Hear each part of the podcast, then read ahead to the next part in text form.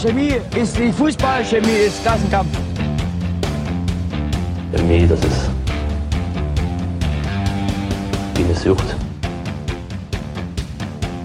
Aufstiegsspiele, Abstieg, Aufstieg, Deutsch, zehnmal deutscher Meister. Der Kloppi, weit, weit nach vorne, nach Furi. Gewinnt das Kopfballduell zu Druschki. Der kann ihn mal überhaupt schießen. Und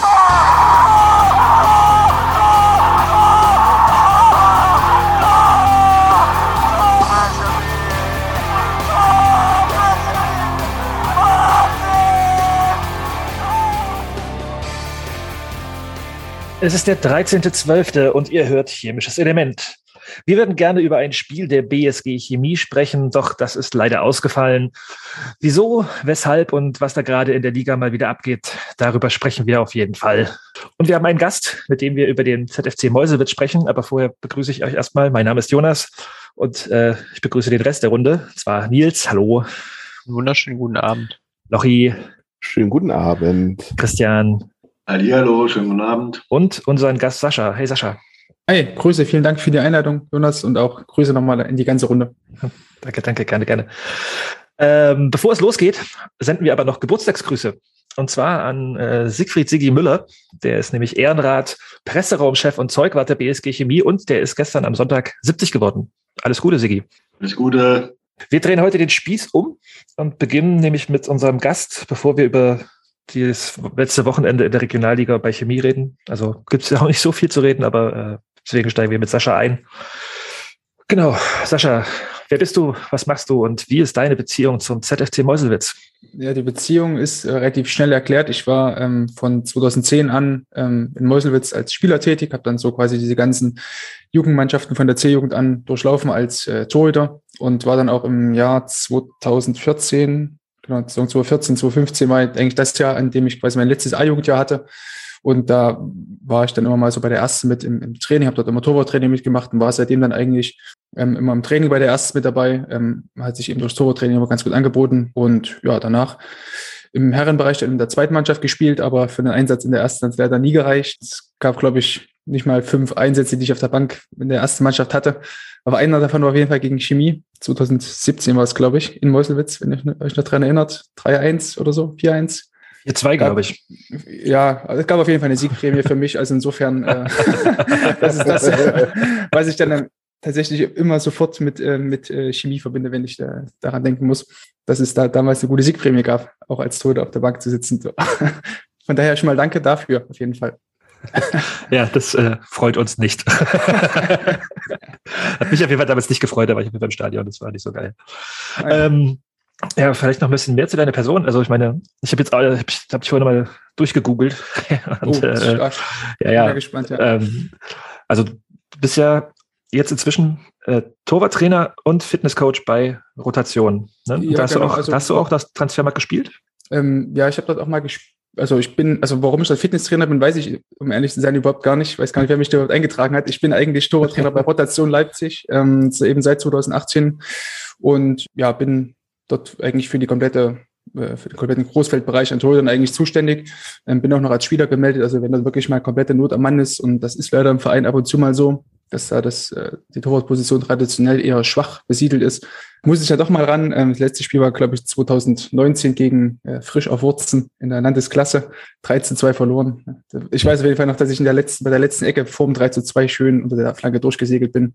Ähm, ist auf jeden Fall keine gute Idee, immer den, den Torhüter spielen zu lassen, der lange nicht gespielt hat oder trainiert hat. Deswegen ziehe ich mich da mal ganz gerne zurück und sage eher, lass lieber den von der zweiten spielen oder so. Ich habe gehört, die dritte braucht ab und zu mal ein Torwart. Wäre das nicht was für dich? Äh, ja, nee, das auch nicht. Also. Die haben sogar mich gefragt. Ah ja, echt? ja, tatsächlich. Okay. okay. Na, der von der dritten, den haben wir jetzt ja mit die erste hochgezogen. Ah ja. Ähm, und der hat tatsächlich, ähm, obwohl ja die dritte ist ja irgendwie Stadtklasse oder so, ne?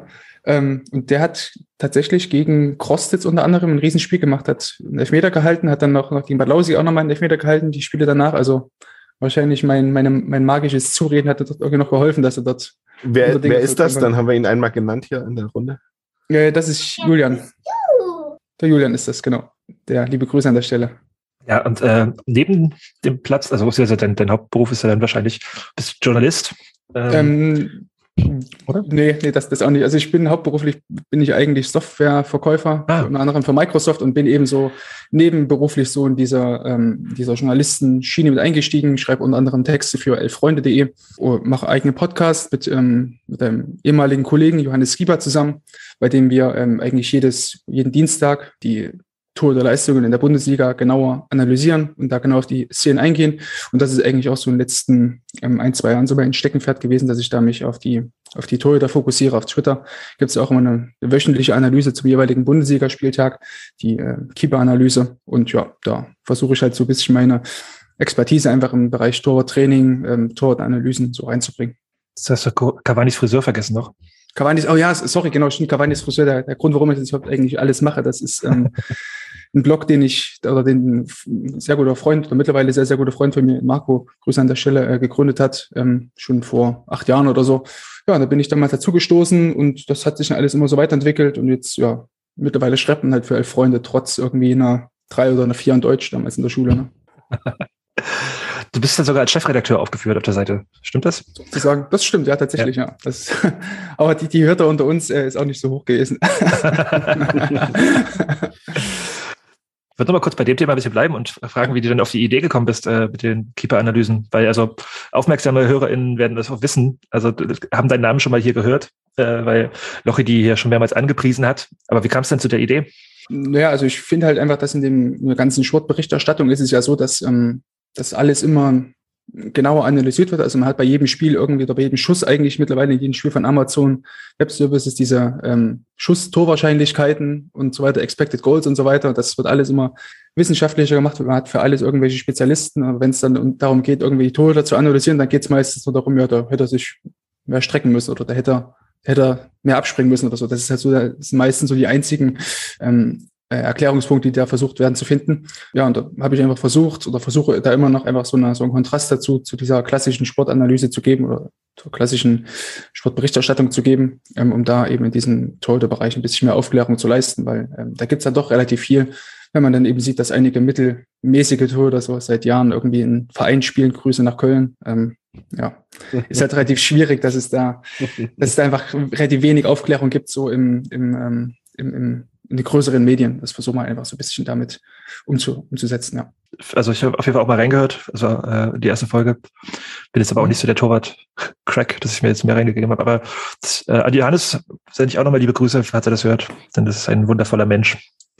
Das, äh, Absolut, ja. Das kann man sich auf jeden Fall anhören. Habt ihr noch Fragen zur Person? Lochi vielleicht? Hm? Noch irgendwas Akutes? Nö. Nö? Nö, nö. Das sind alles Sachen, die gehören hier nicht hin. ja, gut, dann äh, lassen wir die auch nicht hier rein und kommen dann mal auf Mäusewitz ähm, und fangen mal vorne an. Wie bist du denn zum ZFC gekommen und vielleicht auch noch, äh, warum Torhüter? Mm, ja, also vielleicht mal die zweite Frage vorwegzunehmen. Also da entscheidet man sich ja irgendwie nicht richtig aktiv. Also ich hab, weiß einfach nur, dass ich damals immer ins Tor wollte. Ähm, wahrscheinlich auch, weil ich damals ein bisschen lauffaul war, aber irgendwie gab es für mich da nie irgendwas anderes, als ins Tor zu gehen. War schon relativ früh klar und meine Fähigkeiten im Feld waren damals schon recht äh, ja, limitiert, wenn ich mich heute damit rühme, dass ich einen ganz guten Pass habe und eine ganz gute Passschärfe an den Tag lege, aber ansonsten sind dann doch meine technischen und taktischen Fähigkeiten auf dem Feld so, mein Torabschluss vielleicht auch noch eher mau. Deswegen bin ich, glaube ich, im Tor ganz gut aufgehoben, dass ich da im Feld keinen größeren Schaden anrichte. Ja, und zum Mäusewitz bin ich damals gekommen, weil das ja eigentlich so im, also ich komme aus, aus Altenburg, einem kleinen Dorf von Altenburg, das ist ja so Ostthüringen, der letzte Zipfel dort. Und das ist ja, da ist Meuselwitz eigentlich so der große Verein in, in, in der Region, so in der Altenburger, im Altenburger Land. Und deswegen gab es da eigentlich im Jugendbereich gar kein Vorbeikommen. Also ich war dann noch im, in der Saison 2009, 2010 das Jahr, genau, da war ich ähm, in, bei Rot-Weiß Erfurt auf der Sportschule ein Jahr. Das war quasi so das C-Jugendjahr. Da hat es dann halt nicht geklappt, so leistungsmäßig, ähm, weil es eben auch relativ schwierig ist, dann nochmal quasi aus diesem Provinzverein dort rauszukommen, dann tatsächlich zu einer Sportschule. Genau, und da bin ich dann quasi auf Umwegen dann zum ZFC gekommen und ähm, bin dann auch seitdem dort auch geblieben im Jugendbereich. Ist das so, wenn ich aber noch nachfragen darf, mhm. es gibt ja so in Leipzig so ein bisschen das Klischee vom äh, ZFC Meuselwitz, dass äh, die Leute, die dort spielen, auch immer ganz gute äh, Anstellungen äh, bei, bei Blue ja, bekommen. Wie war klar. das bei dir, dass du da auch von profitieren kann? Ja, klar. Also da hat, ähm, das Klischee stimmt auf jeden Fall. Also das ähm, war früher wahrscheinlich gerade auch in Bezug auf die erste Mannschaft, kommen wir vielleicht nachher nochmal drauf zu sprechen, extremer, aber dann gerade so in, eben im Jugendbereich haben wir, hat man natürlich dann die Spieler aus den, ähm, aus den umliegenden Regionen so auch damit gelockt zu sagen, ja, hey, du, wenn du jetzt hier spielst, A-Jugend, dann, dann oder B-Jugend, wenn du 16 bist, in der Schule fertig bist, dann kannst du natürlich dann auch bei uns in eine Lehre machen. Das war natürlich auch ein Faktor, der damit reingespielt hat. Also ich wollte damals, glaube ich, eigentlich nach dem Abi dann, glaube ich, zur Polizei oder so, was ich jetzt glücklicherweise nicht gemacht habe, Alter. Ähm, also, echt wirklich sehr froh drüber. Und dann kam es eher durch den Zufall, dass sie gesagt haben, hey, hier willst du dann doch nicht mal äh, bei Blutschi irgendwie anfangen. Und so hat es dann eben ergeben, habe dann eben auch dort mitgearbeitet, von 2014 eben bis 2018, die vier Jahre. Und ja, wie du schon sagst, also man hat es dann schon eher leichter, dort die, die Anstellung zu finden, wenn man dann eben dem Fußball zugeneigt ist. Und man hat dann auch ein, sag ich mal, besseres Arbeitsleben, wenn man dort äh, als Fußballer dort arbeitet. Da würde ich auch gerne nochmal nachfragen. Also mhm. ich hatte das Thema ein bisschen hinten angestellt, aber jetzt sind wir schon mittendrin. ähm, also so, ich meine, wenn ich nach Meuselwitz so das erste Mal da war, das sind ja schon Bedingungen, die man jetzt irgendwie nicht so zwangsläufig erwartet, wenn man Meuselwitz hört. Mhm. Kannst du da noch ein bisschen mehr zu erzählen? Also wie denn, also wie das, weißt du, wie das zustande gekommen ist, dass der äh, das Blue Chip, dass ich da so eingestiegen ist und äh, vielleicht schon ja. Ja, also der, der Präsident, also vom Verein, also Hubert Wolf, der ist ja ähm, der, ähm, der Geschäftsführer von, von Blue Chip. Blue Chip ist gleichzeitig auch der, der Hauptsponsor des Vereins. Danach wurde ja auch die Arena bei der Blue Chip Arena und das hat sich halt über Jahre so aufgebaut. Und genauso wie halt Blue Chip ähm, seit Jahren so ein, so ein Familienunternehmen ist, also es mittlerweile seit 30 Jahren gibt, ähm, ist halt dann auch der CLFC immer so Stück für Stück gewachsen. Und ja, das jetzt so als Werkself zu bezeichnen, wäre wahrscheinlich ein bisschen zu krass, aber es geht eigentlich schon so in die Richtung, dass eben die Spieler, die ähm, beim ZFC spielen, dort eben auch bei, ähm, bei Blue angestellt sind um, als Arbeiter. Das ähm, ging früher noch ganz gut, als man eben noch Oberliga gespielt hat, oder so die ersten Regionalliga-Zeiten, so bis, weiß ich nicht, 2016, 17, so die ersten fünf Jahre hat man das noch, ist, ist ja noch so doppelgleisig gefahren, als man, war man, glaube ich, auch so eins der wenigen Teams, die haben sich auch wirklich damit gebrüstet, dass man eben so diesen Doppelweg dort geht, ne? als ähm, sowohl Arbeiterteam als auch dieses reine Fußballteam. Er war de facto Halbprofis, ähm, anders als andere Mannschaften, die da eher schon den Weg als Vollprofis gegangen sind. Ähm, ja, und das war damals so der, Weg, den Meuselwitz eingeschlagen hat, was man ähm, den auch gar nicht so verübeln kann, muss ich sagen, ähm, weil ja die finanziellen Verhältnisse, wie sie jetzt aktuell in der Regionalliga sind, vor fünf, sechs Jahren, sieben Jahren vielleicht auch noch nicht so äh, ausgeprägt waren, wie es jetzt ist, gerade eben für Mannschaften, die frisch aufgestiegen sind, wenn wir eben irgendwie nach Auerbach gucken oder so. Ähm, das sind ja, weiß ich auch nicht, ob da die finanziellen Verhältnisse so äh, dünne sind, dass, dass, dass man da ähm, ohne Probleme davon leben könnte äh, als Fußballer.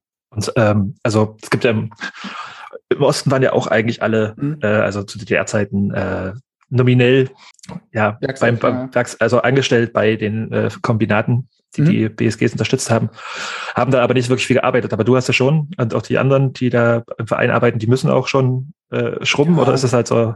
Ja, also bei uns, bei mir war es meistens, also wenn es halt hieß, ähm, du musst morgen früh hat die erste Torwarttraining, ähm, ja, dann war halt Torwarttraining so, weißt du, dann wurde das halt auf Dienstgang gesetzt und dann hat man halt da äh, auf dem Platz quasi gearbeitet. So, das war halt so die, die ähm, Struktur und jetzt die, die, die Spieler, die eben in der ersten Profimannschaft oder in der ersten Mannschaft sind, die ähm, haben ja auch keine 40-Stunden-Wochen. Da gibt es ganz, ganz wenige. Die meisten haben irgendwie im Lager gearbeitet. Da gab es so ein, zwei, die vielleicht irgendwo im Vertrieb gearbeitet hatten, die dann wirklich eine richtige feste Stelle hatten, die da ähm, auch schon länger beim Verein waren, aber jetzt eigentlich alle anderen, die jetzt irgendwie neu dazugekommen sind, gerade die jüngeren Spieler, die waren meistens halt irgendwie so im Lager eingesetzt und haben dann irgendwie so 20 Stunden gemacht. Und also tot gearbeitet hat man sich da nicht so als, als Fußballer, so, will ich mal sagen. Ne? Ich würde noch mal gerne über diese Bedingungen so sprechen. Also mhm. ich meine, du hast gemeint, du warst in Erfurt, da waren die ja wahrscheinlich auch nicht so schlecht. Mhm. Aber ähm, also war das, also wie, wie ist es denn da in, in dem Nachwuchsbereich in Mäusewitz gewesen ähm, mit der, mit der, mit den Bedingungen, die, also wie oft hast du trainiert? Mhm. Also Wie viele Coaches hattet ihr? So, okay, also, also, also die, also man darf es jetzt wirklich nicht so vorstellen wie in Nachwuchsleistungszentren, aber auch nicht eben nicht wie, wie in so einem Dorfclub. Also es ist eher so ein Ding dazwischen. Also man hat schon ganz gute Bedingungen gehabt, auch gerade mit den Kunstrasen. Es war auch der, wirklich so der einzige Kunstrasen über lange Zeit in der Region. Man hatte dann noch in Gera dort noch einen Kunstrasenplatz, aber ansonsten war man wirklich so der Einzige, der wirklich ähm, auch das ganze Jahr über ähm, auf einem guten Untergrund trainieren konnte. Das war auf jeden Fall ein großes Plus. Dann eben auch einige Plätze gehabt, ähm, glaube ich, drei Rasenplätze, zwei Rasenplätze, auf denen man trainieren hat können. Also das war schon ein ziemlich großer Vorteil, ne, ohne Frage.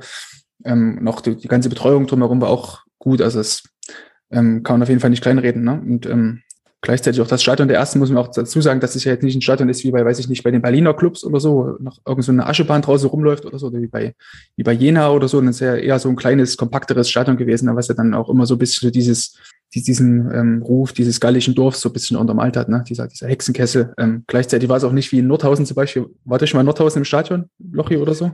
Und daher. Äh, ja, äh, ja, also meine Fresse, ey, wir waren dann mit, mit der zweiten Mal dort, da dachte ich auch, also das kann ja jetzt nicht, also ich war zum ersten Mal dort damals mit der zweiten Nordhausen, es dort gespielt haben, und die haben ja auch, also es ist ja auch eigentlich vierte Liga, eigentlich fast so lange wie in Meuselwitz in der Regionalliga auch gewesen, ähm, und hatten eigentlich auch, also die Trainingsbedingungen dort, das war ja mein lieber Mann, so, also ging es schon mit den Toiletten los, so, das, ist da irgendwie Dixie, Dixie-Klos da rumstehen, das war halt in Meuselwitz halt nicht so, das ist eben, Wahrscheinlich auch liegt das auch daran, dass da ähm, lange Zeit kann man wahrscheinlich auch, ähm, wofür man wahrscheinlich Hubert Wolf auch damals kritisiert hat oder den ganzen Verein, dass man eher sparsam umgegangen ist mit, mit, den, mit den Investitionen, auch teilweise kleinere Brötchen gebacken hat. Ähm, aber ja, letztendlich hat es, gibt der Erfolg dem Verein recht. Also man hat jetzt keinerlei finanzielle Probleme. Man hat da jetzt auch keine, sich nicht in irgendwelche Unkosten gestürzt, um irgendwie irgendein Stadion umzubauen. Man hat irgendwie, obwohl man nicht so einen hohen Zuschauerschnitt hat, wie vielleicht andere Vereine in der Liga, ja, hat man trotzdem, finde ich, ein sauberes, ein sauberes Stadion, ein sauberes Umfeld so, dass man da jetzt nicht irgendwie denken muss, wo bin ich jetzt hier gelandet, wenn ich jetzt hinten in irgendeine so eine, so eine Gartenanlage reinfahre mit einer Einbahnstraße, da hätte ich, glaube ich, weniger, weniger Lust darauf. Deswegen ähm, kann man so dieses ganze, diese ganze Anlage und dieses ganze Umfeld da auf jeden Fall schon äh, positiv hervorheben, denke ich mal, ja. Ja, da hilft es wahrscheinlich auch, wenn da jetzt jemand Geld reinsteckt, der der regional ja, klar, ist. Klar. Ja, absolut, weil es eben auch ein, ein, ein, Geldgeber ist, der, der den Verein ja absolut mit aufgebaut hat und dem Verein schon seit Jahren zugänglich ist. Ne? Das ist ja, kommt ja, glaube ich, auch noch hinzu. Also wenn du jetzt jemanden hast, weiß ich nicht, wie bei Victoria Berlin damals, oder irgendwie die, diese Chinesen dort eingestiegen sind, die den irgendwie in der Champions League bringen wollten oder so. Ähm, das ist ja immer noch ein Unterschied, ob da jetzt einer von extern kommt oder ob das jemand ist, der dann tatsächlich ähm, jahrelang mit dem Verein verwurzelt ist. Ja, man kann auf jeden Fall einen, einen, einen ziemlich soliden Eindruck so mhm. über die ganzen Jahre, ne? Also. Ja, absolut. Äh, das, ja, wie du schon gesagt hast, wurden jetzt keine großen Sprünge gemacht, sondern das, was man konnte, einfach kontinuierlich immer verfestigt und ist ja, ich weiß nicht, Meuselwitz schon wirklich lange jetzt Regionalliga, ne? Elf, seit 2010 ist man, glaube ich, mittlerweile dabei. Also schon zehn Jahre, das also ist schon, klar, absolut. Für so einen, für so einen, sag ich mal, mehr oder minder Provinzverein. Ähm, das ist es, oder, ja. Das ist absolute äh, Provinz, klar. Da ist ja auch wirklich, also vom Einzugsgebiet drumherum her nichts, ne? Also wenn du, ähm, äh, wenn du dann ein bisschen weiter gehst, bist du halt dann schon in Erfurt und Jena, die einfach einen großen Bereich abdecken mhm. in Thüringen, aber ähm, ja, das, also ist, es beeindruckt mich immer auf eine, auf eine komische Art und Weise. Hm. Okay. Es wurde auch immer so oft belächelt in den letzten, äh, in, in, vor, vor ein paar äh, Transferperioden, dass ich immer hm. gesagt habe, wir sollten mal nicht äh, vergessen, dass sicherlich der ein oder andere, der bei uns oder bei Lok spielen könnte, ähm, hm. sicherlich auch gerne das gemachte Nest in Meuselwitz nimmt. Äh, ja. Mit den kurzen Fahrtwegen. Man kann in Leipzig wohnen. Mm, ja, das, aber es ist halt immer so, dass, das, das Ding, glaube ich, in Meuselwitz, dass man, ähm, hat sie gerade eben gesagt, ähm, man ist jahrelang irgendwie immer gut dabei, aber ich finde jetzt, oder gerade jetzt ist, ähm, glaube ich, eine ganz, ganz äh, spannende Phase für den Verein da, ähm, weil man eben jetzt die Chance hat, Rot-Weiß Erfurt hat keine Kohle, die spielen irgendwo in der Oberliga, kicken die rum. Ähm, Karlsruhe Jena ist jetzt auch nicht mehr so das, was es mal war. Ähm, da hat man jetzt, glaube ich, so in dieser ganzen ähm, NOLV-Region, ex, also exklusive Berlin und, äh, und die, die Leipziger Vereine auch mal ausgeklammert, hat man jetzt, glaube ich, auch gerade so die Chance, ähm, auch mit dem, äh, ja, mit dem Abstieg von Nordhaus hat man jetzt, glaube ich, auch die Chance, so sich als, als große Kraft so in Thüringen äh, zu etablieren, so oder halt in diesem Ostthüringen-Bereich so, so et, zu etablieren. Ne? Ähm, das ist, glaube ich, aktuell eine ziemlich spannende, äh, eine spannende Phase für den Verein. Bin ich auch gespannt, wie es da für, für die weitergeht. Ne? Ähm, Früher war es immer so, dass man eher die, die Spieler von den U23-Mannschaften geholt hat, ob das jetzt von, von, ähm, von Jena oder von, von Erfurt war oder so, teilweise auch von, äh, manchmal sogar von Lok irgendwie, wenn ich den, den Namen überhaupt sagen darf hier. Ähm, aus Probstheider.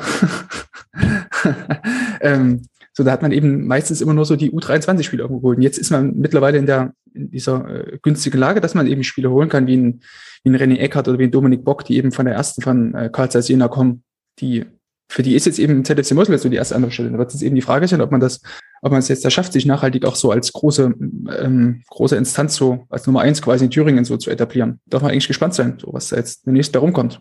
Ja, von, von Thürings Nummer eins würde ich da vielleicht jetzt noch nicht sprechen. Da sind halt mit, je, mit jeder und Erfurt schon noch Clubs, die deutlich mehr Potenzial und auch Größe eigentlich Ja, äh, absolut, absolut bin ich voll bei dir.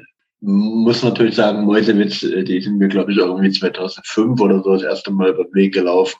Also irgendwie direkt nach dem, nach dem Abstieg des FC Sachsens damals aus der dritten Liga Mhm. und waren da, war Meusewitz ja irgendwie schon vier, fünfklassig, je nachdem, wie diese Ligenreform Mhm. da gerade war. Das ist schon auch, muss man sagen, das hat schon ganz schön viel äh, Kontinuität. Die sind ja schon relativ lange so gut äh, dabei und ähm, haben auch schon oft das mal so ihre Duftnote im DFB-Pokal abgesetzt. Also von daher, das ist schon äh, jetzt durchaus äh, ein Dorfverein in Anführungsstrichen, ne, der, äh, der durchaus äh, schon respektable Leistungen äh, erzielt hat. Aber man muss das natürlich auch immer in den Kontext setzen, dass klar. dort halt einfach jemand äh, mit einer starken Firma im Hintergrund irgendwie die Vereinsgeschicke schon sehr, sehr lange lenkt und leitet.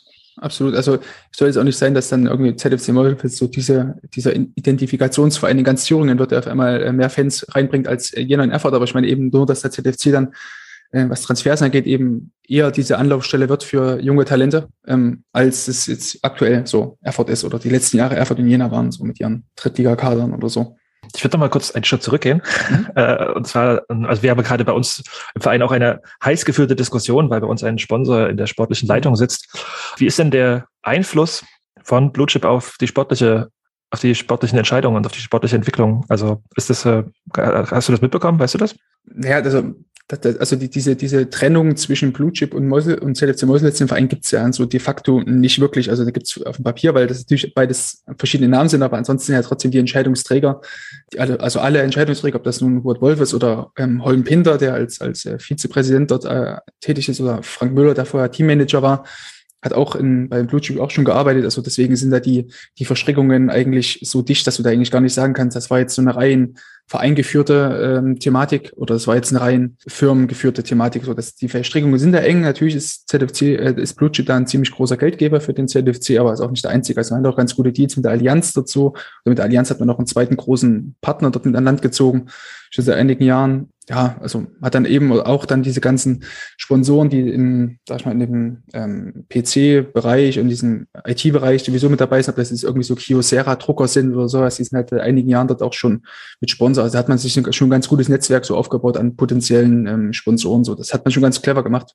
würde ich ja schon sagen. Aber wie gesagt, es ist seit Jahren schon so, dass man da ein gutes Netzwerk hat, aber das eben wirklich Schritt für Schritt alles aufgebaut hat, ohne dass man da jetzt große Sprünge gemacht hat. Aber gleichzeitig eben auch, ich weiß gar nicht, wann man da zuletzt wirklich einen einstelligen Tabellenplatz mal ähm, erreicht hat oder zweimal in Folge einen einstelligen Tabellenplatz erreicht hat. Ne? Geschweige denn irgendwie mal gesagt hat, uh, jetzt mussten wir aber uns lange nicht um den Abstiegssorgen machen. So. Also kann auch kritisiert werden. Jetzt hast du einen Namen schon angesprochen, über den wir auch schon öfter gesprochen haben. Ich weiß nicht, ob wir jetzt auf den schon kommen wollen, denn ähm, die Hollen-Pinder-Saga sah auf jeden Fall von außen ganz spannend aus. Ich weiß nicht, ob du das verfolgt hast. Also, du hast ja mir geschrieben, dass du dich diese Saison jetzt nicht so viel befasst hast Mhm. mit dem Verein, aber hast du das mitgekriegt, was da los war? Naja, aber du meinst, dass er jetzt lange Trainer war und jetzt dann doch kein Trainer mehr ist. Das meinst du wahrscheinlich, aber spielst du Ja. wahrscheinlich an. Ne? Ja, also er hat da vor der Saison, äh, wurde ihm gesagt, also er entscheidet, wann er geht und dann wurde Mhm. er doch gegangen und so. Ähm, Ja, ja, genau. Also, also Holm Pinder war ja schon mal Trainer in Meuselwitz, ähm, glaube ich 2014 oder so, 2013, 14 so die, die Zeit.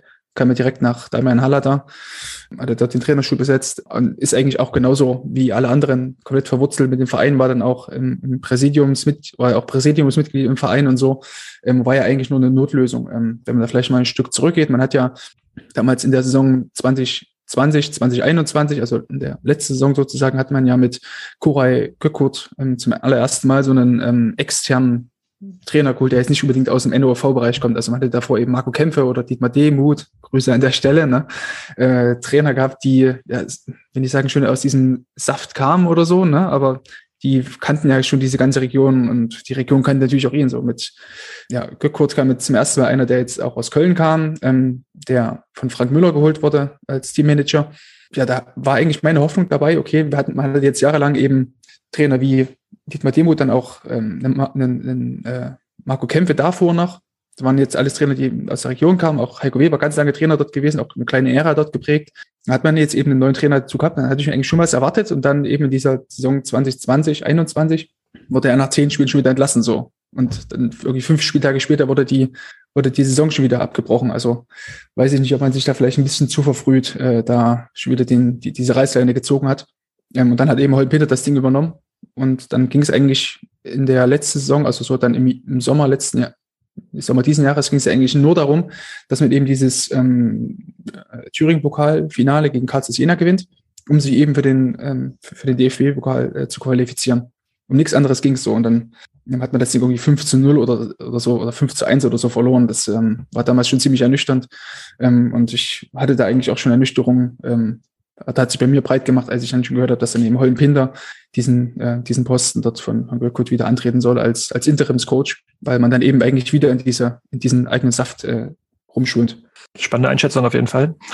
Muss ich mal kurz. Äh, es scheint davon zu zeugen, dass ähm, der äh, Präsident da zwar, was so seine äh, Investitionen so angeht, mhm. wahrscheinlich ja mhm. wirklich ähm, schon gute Sachen gemacht hat und es sehr äh, ja, behutsam aufgebaut hat, aber irgendwie so diesen sportlichen Erfolg oder beziehungsweise was heißt sportlicher Erfolg, sondern einfach trotzdem äh, schon sehr schnell dabei ist, äh, nur seine Leute um sich rumzuschauen ne? und ja, ja. Ähm, da dann externe Kräfte doch relativ schnell irgendwie zu schaffen. Also das passt, passt eigentlich nicht zu dem, was wir vorher gesagt haben, mhm. dass da ruhig und besonnen und ähm, äh, solide gearbeitet wurde, zumindest ja. rundrum. Ne? Absolut, also, also an dem Gesichtspunkt heraus gebe ich da völlig recht. Also das, das passt da wirklich nicht dazu. Ähm, man hatte jetzt wirklich einige Jahre dann auch mal Ruhe gehabt, als dann Heiko Weber eben Trainer war. Dann, da war echt mal Ruhe, da hat man wirklich eine Konstante auf der Trainerposition gehabt, ähm, nachdem es vorher eben Marco Kämpfe ähm, und Dietmar Demuth waren. Ja, und dann ist man eben wieder so in dieses Fahrwasser reingeraten, was man eigentlich, oder diese Suppe wieder reingeraten, die man eigentlich vorher schon gedacht hätte, ausgelöffelt zu haben ja. Aber sind da die Ansprüche so hoch oder also wo kommt es denn her? Weil ich meine, also dass Meuselwitz jetzt nicht äh, um Drittliga-Aufstieg spielt, sollte er eigentlich jedem klar sein. Ja, also die, die, die Ansprüche sind natürlich schon ähm, mittlerweile einen mindestens einstelligen Tabellenplatz zu haben. Also man will ja auch nicht jedes Jahr jetzt so im, immer jedes Jahr um den Abstieg zittern müssen. Also es ist, also ich glaube, es ist immer noch in der Liga sehr lobsam, sag ich mal, oder lobenswert, dass, dass man einfach ähm, eine stabile äh, Serie spielt, ohne jetzt irgendwie groß Ausreißer nach oben oder nach unten zu haben, wenn natürlich dann ähm, pro Spiel 1000 Zuschauer mindestens kommen, ist natürlich auch nochmal umso schöner. Ne? Aber wenn man dann, glaube ich, so eine stabile Grundlage einfach hat, der man aufbauen kann, dann ist das ähm, in der Liga, der wirklich jedes Jahr irgendwie, also guckt ja irgendwie äh, Fürstenwalde an, die waren vor zwei, drei Jahren, waren die noch äh, den obersten Ringmitarbeiter, waren die Top-3-Team und jetzt gurken da irgendwo unten im Abstieg rum gerade in so einer Saison wie dieser, wo, ähm, wo es viele, viele Absteiger gibt, ja, ist es, glaube ich, einfach ratsam, da zu sagen, okay, dann bleiben wir lieber in dieser Konstanz. Ich meine, jetzt vorhin schon mal gesagt, schaut euch die anderen Vereine in der Region an, ob das jetzt ein Plauen ist, ob das äh, Auerbach ist oder gar mal eine Halberstadt, wenn man diese Region vielleicht mit reinziehen will, oder die beiden Thüringer Vereine, die sind jetzt alle weg. So, die hatten immer Jahre dabei, wo sie abgestiegen sind oder so. Und dass man dann sagt, okay, wir, wir geben uns vielleicht damit zufrieden, jetzt irgendwie den zwölften Tabellenplatz äh, zu, zu erreichen, dann ist das okay, aber ich ja, war da auch ein bisschen überrascht, dass man dann, ähm, nachdem man diesen, diesen Wechsel, diesen Abgang von Heiko Weber mit, mit neuem frischen Blut äh, angegangen hat, mit jemand eben, der aus, nicht aus der Region kommt, dass man dieses Projekt ähm, gut dann schon so früh abgebrochen hat, das fand ich dann schon ziemlich überraschend. Also hätte ich auch so nicht gedacht, dass man da ähm, äh, so früh die Reißleine zieht. Aber es ist eben auch wieder ein, ein anderer Trainertyp gewesen. Also wenn man jetzt äh, die, die, die Trainer der letzten Jahre so anguckt, also Holm Pinter ist auch eher dieser, dieser ähm, Trainer gewesen, der eher diesen, diese lockere Hand gehabt hat, sage ich mal, der, der vielleicht nicht so auf diesen absolut hohen taktischen, äh, soweit ich ihn zumindest kenne, nicht auf diesen absolut hohen taktischen Niveau gearbeitet hat, aber schon einfach ein, ein super Mensch einfach war. Das muss man einfach so sagen. Ähm, Marco Kämpfe, der auf ihn gefolgt ist 2014, eigentlich auch ein komplett anderer Typ, also eigentlich sehr, sehr guter Taktiker, hat sehr, sehr viel davon verstanden, hat auch viel im Fitnessbereich dort gearbeitet, hat auch ganz, ganz viel dort verändert im Verein, viel angepackt. Da hat es auch nicht geklappt. Dann kam halt Dietmar Debut so. Und ähm, bitte korrigiert mich, ähm, aber da war jetzt auch nichts oder, oder, kein Trainer, von dem man jetzt äh, Champagner-Fußball so erwarten konnte oder so. Also ein Taktikfuchs ist er nicht. Genau, so. Und ähm, soweit ich weiß, hatte er ja, glaube ich, auch einen ziemlich guten Co-Trainer, dessen Name mir jetzt entfallen ist, äh, bei euch dann schon bei Chemie, der relativ viel im Trainingsalltag äh, gesteuert hat. Christian Sobotka, der ist immer noch da. Ja, genau, genau, Christian Sobotka, genau. Ähm, und ja, so war es bei Dietmar Demuth halt ähnlich, nur hatte er halt ähm, mit Carsten Oswald nicht so diesen, diesen Taktikfuchs als Co-Trainer. Ähm, der Carsten Oswald ist, dürfte ihr, glaube ich, auch noch kennen, hat damals bei Sachsen Leipzig noch gespielt ähm, und hat ähm, dann auch bei Heiko Weber immer noch Co-Trainer gemacht, aber Carsten Oswald war halt auch nicht so dieser, dieses, dieses, dieses taktische Mastermind dahinter. Ähm, aber Heiko Weber hat trotzdem immer geschafft, so diesen, diesen Mix ganz gut zu finden aus, ähm, ich bin ein okayer Taktiker und ich bin halt einer, mit dem man so reden kann oder der jetzt immer so eine, so eine Mannschaft dort motivieren kann. So, das war ein ganz guter Mix, den man da gefunden hat. Ähm, das ähm, hat man auch ganz gut gesehen, als dann in der einen Saison äh, Marco Kämpfe als Co-Trainer dann zurückgekommen ist, dann damals hat der CFC eigentlich mit, finde ich, die beste Zeit dort gehabt. Also man hat einen sehr, sehr guten Fußball gespielt, hat immer nach vorne gespielt. Ähm, hätte eigentlich auch damit nichts zu tun gehabt. Das war, glaube ich, die Saison 19, 20. Dann war Lockdown, war eh nichts mehr. Aber das war so eigentlich so die beste Saison, die beste Zeit beim ZFC, so fußballerisch, muss ich sagen, als man dann eben einen ganz guten Mix hatte aus einem ähm, guten taktischen Trainer, der da viel analysiert hat im Hintergrund und eben einen Kumpeltyp Trainer, so, der auch mal ein bisschen lauter geworden ist. Ähm, und jetzt hatte man dann als Gökku dann weg war, dann war auch Heiko, ähm, Marco Kämpfe dann wieder weg und dann dadurch, ja, hat sich irgendwie dann nichts mehr so herausgestellt, wie man sich das vielleicht vorher ausgemalt hätte. Und ja, für mich war die Reißleine da viel zu früh gezogen worden. Diese andere Entwicklung, die du angesprochen hast, also ich meine, wir waren, glaube ich, auch alle sehr überrascht, wer, wer da aus, alles aus Jena kam. Das ist ja gerade beschrieben, dass es halt sonst eher anders war. Ähm, hast du da eine Meinung zu? Also, dass man jetzt irgendwie dann doch irgendwie die, kein Disrespect, aber die abgehalfterten Jena-Spieler mhm. holt, statt halt irgendwie auf die Nachwuchsspieler zu setzen? also aus dem eigenen Nachwuchs kannst du dann nicht viel erwarten, weil die zweite. Ich meine, die Jena Nachwuchs. Ja, genau, ja, klar. Ja, ähm, das ist halt auch schwierig. Ähm, also ich bin immer, ich bin nicht immer wirklich ein Fan davon gewesen mit einem quasi U23 Oberliga-Kader, der gespickt ist vielleicht mit so U19, U19 Bundesliga-Talenten oder so, die da mit, ähm, mit den Spielern in die Regionalliga zu gehen, weil das ja schon eine ziemlich harte Liga ist. Ne? Also das, ähm, wenn dort eben so ja, Mannschaften vielleicht wie Cottbus oder dabei sind oder so, oder Lok oder eben auch Chemie, die dabei sind, die gute, ausgebuffte Spieler in ihren Reihen haben, dann hast du halt mit so einer Bubi-Mannschaft einfach, gewinnst du vielleicht mal so ein, zwei Spiele, hast vielleicht mal unentschieden, aber das, die meisten Spiele gehst du halt einfach unter, weil du halt nicht abgezockt genug bist oder noch zu grün hinter den Ohren, so. Ähm, deswegen dann bin ich eigentlich ein Fan davon, dass man eben so diesen Weg geht, so in jedem Mannschaftsteil so einen Erfahrenen drin zu haben, so vielleicht zwei Erfahrene drin zu haben. Ähm, aber ja, bin auch kein wirklicher Fan davon, wie es jetzt geht, dass man eben einen Bäcker holt, einen, einen Eckert holt, die eben schon seit vielen Jahren jetzt schon zwar in der Liga spielen und so weiter, aber ob das dann auch wirklich so die Zukunft ist, so die 34-Jährigen so zu holen oder so, oder einen Benny Förster, der auch schon 32 ist, die zu holen, weiß nicht, bin ich eher ein Fan von, dass man da eher noch auf diese jüngeren Spieler setzt, weil mit dem Kater, den man hat, kann man ja, die, die meisten, selbst, selbst die, die Spieler, die jetzt irgendwie so Mitte 20 sind, die haben ja trotzdem schon mal ein ZFC, wie Fabian Reitel oder so, oder damals auch Francesco Lupsch, die haben ja trotzdem schon vier, drei, vier Jahre locker beim ZFC gespielt. Und die, die sind auf jeden Fall schon Viertliga erfahren. Deswegen ähm, wäre es da schon vielleicht besser gewesen, dass man da vielleicht den Jüngeren da den Vorzug lässt. Auf der anderen Seite, ja, wenn du jetzt siehst, wie viele Spiele da in den letzten Jahren äh, wieder gewechselt sind, nach irgendwie zwei, drei Spielen oder so, weil es dann doch nicht geklappt hat, weil sie es vielleicht doch ein bisschen anders vorgestellt haben, äh, in Meuselwitz, dann ähm, kann ich das schon verstehen, dass der Verein das sagt, dann suchen wir uns jemand, der in Anführungsstrichen klar im Kopf ist und weiß, was er will, bevor wir uns ja wieder irgendwie jungen Spieler holen, wo es dann am Ende doch nicht klappt. Du was zum aktuellen Trainer sagen? Also zu Bergner? Ähm, tatsächlich eigentlich ziemlich wenig. Ähm, ich fand halt nur, ähm, dass der Vita erstmal eben als Trainer von, vom, vom Chemnitzer FC, äh, damals auch bei Rotas Erfurt, eigentlich, also lässt sich ja erstmal gut lesen, aber der, der eigentlich entscheidende Punkt für mich ist zumindest, dass er auch aus dem Jugendfußball kommt. Das hat bei Dynamo Dresden ähm, einige Jahre als Trainer gearbeitet in der Jugend. Ähm, deswegen ähm, glaube ich, dass es auch der richtige Schritt aus, auch ist für, für ein ZFC, um vielleicht auch jetzt diesen, die, diesen, ähm, diesen Twist wieder zu schaffen, eben zum, äh, wir verpflichten vielleicht auch wieder jüngere Spieler oder versuchen auch jüngere Spieler wieder weiterzuentwickeln und die dann vielleicht doch mal für den einen oder anderen Taler äh, zu verkaufen. Ähm, weil die letzten Jahre war es dann doch immer so, dass man dann die Spieler hat ablösefrei gehen lassen müssen, weil du kannst ja nicht ist ja nicht wie bei Football Manager, wo man sich dann irgendwie für vier Jahre lang irgendeinen Spieler dort äh, verpflichtet zu nach Hause wird. Das ist ja auch kein Anreiz so, ne? Weil ja trotzdem so, dass die, die Hauptanreiz ist ja für die meisten Spieler dann ähm, doch die, die beiden Leipziger Vereine dann doch sind, weil sie ja doch nochmal eine größere Strahlkraft haben, äh, vielleicht auch finanziell oder auch Chemnitz oder so, das sind ja trotzdem dann schon eher die Vereine, wo man dann ähm, aus der Region hinwechseln will. Ich weiß nicht, ob du den aktuellen Kader vor Augen hast, aber mhm. hast du mit Leuten, die es da drin sind, zusammengespielt mit einigen und äh, hast du da so kannst sagen, hier, okay, auf den müssen wir unbedingt aufpassen ähm, im kommenden Spiel, so es ja, also stattfindet. Die, also, die, also ja, die, also Felix Müller, mit dem habe ich jahrelang zusammengespielt, auch ist ja auch ja, jünger als ich, ist wirklich auch ein, ein super Mensch, ähm, kann halt sehr gute Elfmeter schießen, muss man tatsächlich sagen. Ja, den könnte man aufpassen, sollte man aufpassen, ist halt auch ein sehr, sehr guter Innenverteidiger, gute Spieleröffnung. Der wäre eigentlich einer, hat er auch damals schon in, in Nordhausen einmal gespielt, auch in Jena gespielt und ist dann auch wieder zurück nach Meuselwitz gekommen. Ist ja der jüngere Bruder von Frank Müller, der jahrelang dann auch beim ZXC die Geschicke sowohl auf dem Platz dann als auch auf neben dem Platz geleitet hat. Ähm, können wir vielleicht gleich nochmal drauf äh, zurückkommen, auf die Personalie. Das ist auch eigentlich ganz interessant.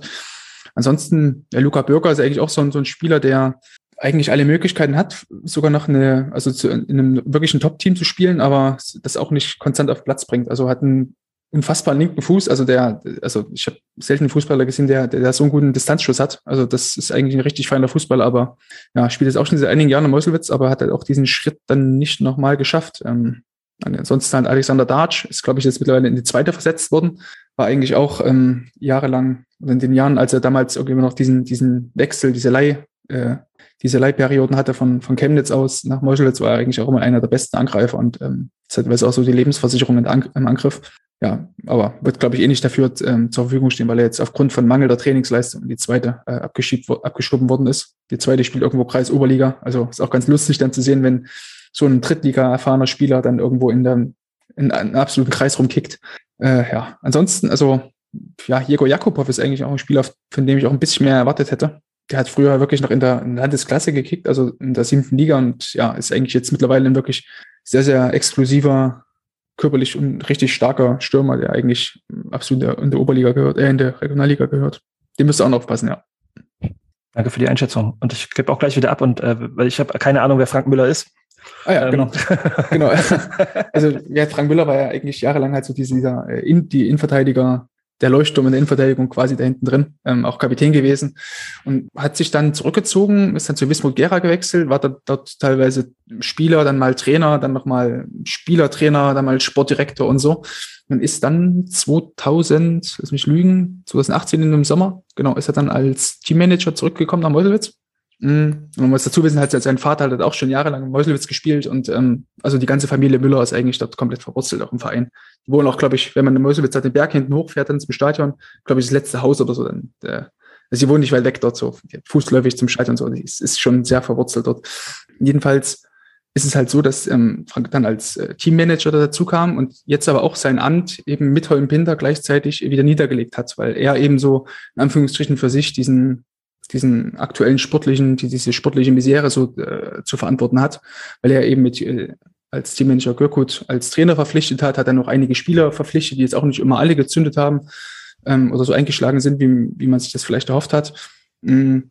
Ja, und hat dann eigentlich sein Amt, finde ich, relativ schnell wieder niedergelegt. Hat mich auch wirklich verwundert, dass, er da ähm, jetzt in den letzten Jahren so viele, so viele äh, Positionen oder Ämter inne hatte, die jetzt irgendwie so, ja, irgendwie, ich will nicht sagen, es war immer so ein bisschen wie, wie so ein Getriebener. Also hat immer viel angepackt, viel versucht, hat auch zweifellos ähm, gute Spieler nach Meuselwitz geholt, aber irgendwie so richtig fertig wirkte dieses ganze Projekt nicht. Deswegen hätte es mich brennend interessiert, wie es da äh, weitergegangen wäre mit ihm so als, als neuen ähm, äh, Großumstrukturierer in, in Meuselwitz tatsächlich. Kleiner Funfact zu Frank Müller vielleicht kurz.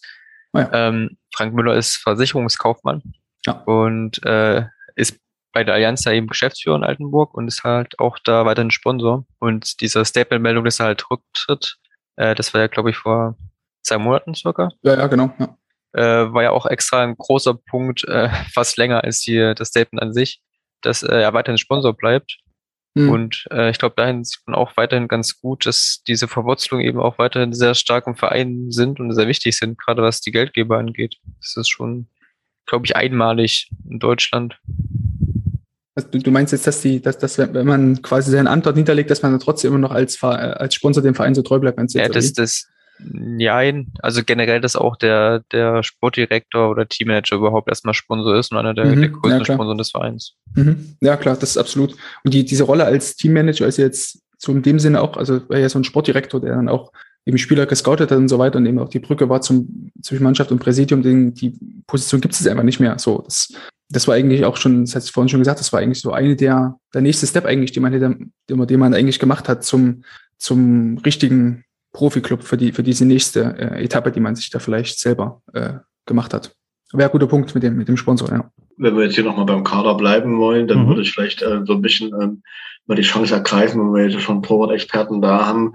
Es gab ja äh, quasi äh, zum, zu, zu, zu, zur Mitte der Hinrunde sozusagen auch den großen Knall bei Meuselis. Wir hatten das ja schon ein bisschen mhm.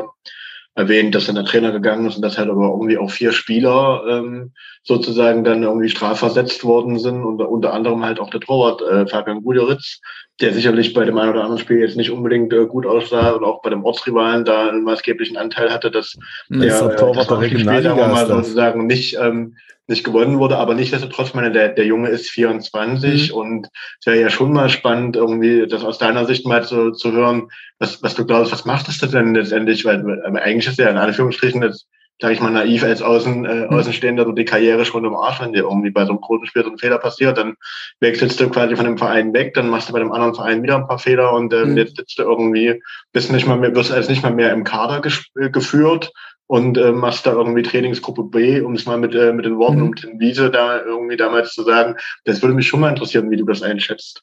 Mhm. Also rein fußballerisch habe ich ihn schon ein paar Mal gesehen. Ähm, ich würde jetzt auch mal diesen Fehler damals im, im Aufstiegsrelegations-Playoff-Spiel, wie auch immer, das mal ausklammern. Ähm, die musst du nicht ausklammern, die können wir auch gerne noch ein bisschen breit reden. ja, aber ich, ich, aber ich, ich bin ja immer auf, auf Seiten der Torhüter, so deswegen bin ich da immer dafür, dass man das einfach mal kurz ausklammert. ähm, ich, also ich habe auch nicht verstanden, ich glaube, Lochi, du hast vorhin kurz reingerufen, beste Torhüter der Regionalliga. Ähm, habe ich ehrlich gesagt nie ganz verstanden. Also ich hatte ihn damals, das war glaube ich eines seiner ersten Spiele, da, da waren wir damals in Meuselwitz auch in Halberstadt und das war, wie gesagt, einer seiner ersten Songs, da war er noch 21 oder so und dann dachte ich auch so, hä, sag mal, ist das ein Torhüter? Weil, also, weil, er, weil er auch so unorthodox war, also mit seinen Abschlägen, die kamen, also, vielleicht tue ich ihm jetzt ja auch Unrecht oder so, ne, aber das war irgendwie, dachte ich mir, hä, was, hä? Das ist zwar geil, du bist jetzt so Regionalliga, vierte Liga spielst, also hast du wahrscheinlich mehr auf dem Kasten als ich so, aber jetzt ist so, so viel, äh, ja, habe ich auch nicht, nicht so ganz verstanden. Dann ist er dann auch nach Nordhausen gewechselt. Das habe ich auch alles nicht, also ich habe ihn einfach nicht so gut gesehen, wie er dort teilweise auch gemacht wurde. Und ähm, wenn man sich auch die Vereine anguckt, also ich meine ja immerhin ähm, Halberstadt, Nordhausen, äh, Lok Meuselwitz sind ja trotzdem jetzt keine kleinen Vereine, die jetzt, äh, also, ne? Und ähm, wenn, wenn man auch guckt, wie jetzt in den letzten Jahren so die, die ganzen Meuselwitzer Torhüter, also Meuselwitz war ja eigentlich immer den Jahren stark, wenn sie wirklich einen guten Keeper drin hatten. Also ob das jetzt Steven Braunsdorf war, der äh, ja oh, muss ich echt aufpassen, ob ich jetzt hier das Richtige sage, ähm, sag ich mal, jetzt auch nicht immer so den, den größten Trainingseifer hatte, sage ich mal. Ähm, dem, Sport auch nicht immer so super zugewandt war, wie man das vielleicht von einem Spieler mit so einem Talent, der zweifellos locker hätte dritte Liga spielen können, ähm, äh, erwartet hätte. Deswegen ähm, hatte man da trotzdem einen, einen riesen Keeper hinten drin. So. Und dann auch das Jahr, die Jahre zuvor, dass jetzt Norman Teichmann war oder so, oder dann später vielleicht nochmal ähm, Chris äh, Flader oder dann später Chris Kroner, auch ein trotzdem sehr, sehr guter Keeper so für das Niveau. Aber das, das Meuselwitzer Spiel steht und fällt halt immer mit, einem guten Keeper hinten drin, weil du natürlich jetzt meistens gegen Abstieg, äh, gegen halt Abstieg spielst und meistens hinten drin stehst. So, wenn man jetzt eben mit Matthias Hamrohl einen hat aus, ähm, der bei Gladbach ausgebildet worden ist, glaube ich, dass man da schon eine ganz gute Lösung hat. Aber ja, die Personalie Fabian Guderitz ähm, ist mir da irgendwie auch ein bisschen, äh, also lässt, lässt viele, viel, viel, viel mehr Fragen zurück, als es Antworten tatsächlich gibt. Ja, bin ich bei euch. Ja, also und er hat ja kontinuierlich bei allen irgendwie immer Böcke drin gehabt und so. Ne? Also es war ja, schon, also, ist immer schon immer sehr inkonstant irgendwie gewesen. Ähm, ja, ich werde hat ich, uns ich, auch alle überrascht, dass er so lange oder dass er schon so viele Regionalligaspiele irgendwie jetzt auch gemacht hat. Mehr oder ja, es wird ja auch trotzdem Grund haben, dass er eben bei, bei so vielen Vereinen dann auch immer gespielt hat. Aber wenn man eben sieht, so diese, diese Vita, ähm, vielleicht das noch abschließend, also wirklich lang war der bei allen Vereinen auch nicht so. Also ob das jetzt bei Lok war, viel, viel mehr als zwei Jahre waren es in der Regel nicht so. Deswegen ähm, wäre ich das generell immer hellhörig, wenn Torhüter relativ oft ihre Vereine wechseln und ähm, so alle ein, einer Saison einen neuen Arbeitgeber so haben. Ne? Also da noch einen Satz mehr zu sagen? Also finde ich ganz spannend. Also warum? Was also bei, bei Torhütern? Wenn das oft wechseln oder wie? Naja, also also ich, ich finde das vielleicht also ein bisschen mhm. konkretisieren. Also wenn er halt irgendwie von Halberstadt nach Nordhausen und von Nordhausen äh, zum Ortsrivalen wechselt, ist das ja auch ja. immer ein Schritt nach oben.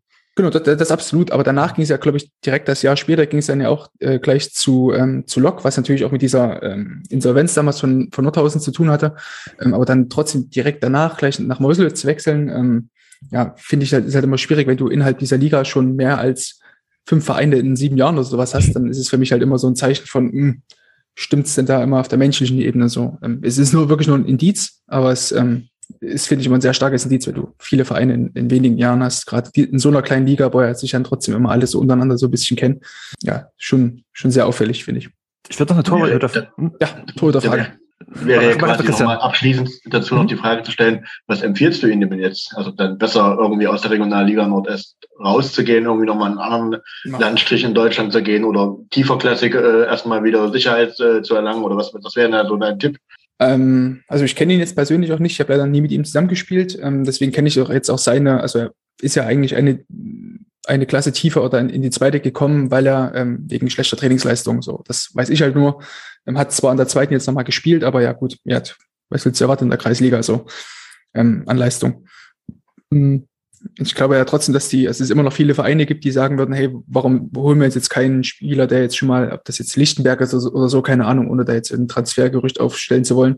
Aber ich glaube schon, dass er da gut beraten wäre, wenn er einfach in der Liga bleibt, weil es ist meistens schwierig dann zu sagen, ich gehe jetzt nochmal einen Schritt tiefer, wenn ich jetzt einmal schon Regionalliga gespielt habe, weil das äh, Oberliga ist ja dann trotzdem nochmal, finde ich, einen, ähm, nochmal ein ziemlich krasser Rückschritt so im Vergleich zu dem, was du jetzt eben in der Regionalliga zu bieten hast. Ich meine, hast eigentlich ziemlich viele geile Vereine so, mit geilen Stadien, ähm, Traditionsvereine dabei. Deswegen ähm, glaube ich nicht, dass er jetzt sagt, uh, da wechsle ich jetzt aber gern mal so in die, in die, in die Oberliga eine, eine tiefer. Aber dass das natürlich eine Möglichkeit sein kann, hat damals auch der Wechsel von Andreas Naumann bewiesen. Der ist auch von Meuselwitz damals nach Eilenburg gewechselt, in die, in die Oberliga und spielt jetzt halt auch gegen Meuselwitz in der äh, Regionalliga. Deswegen kann es halt immer mal, kann eben, um bei Stromberg zu bleiben, vielleicht, kann, kann ein Sprungbrett sein, kann aber auch ein Sackdeckel sein, so.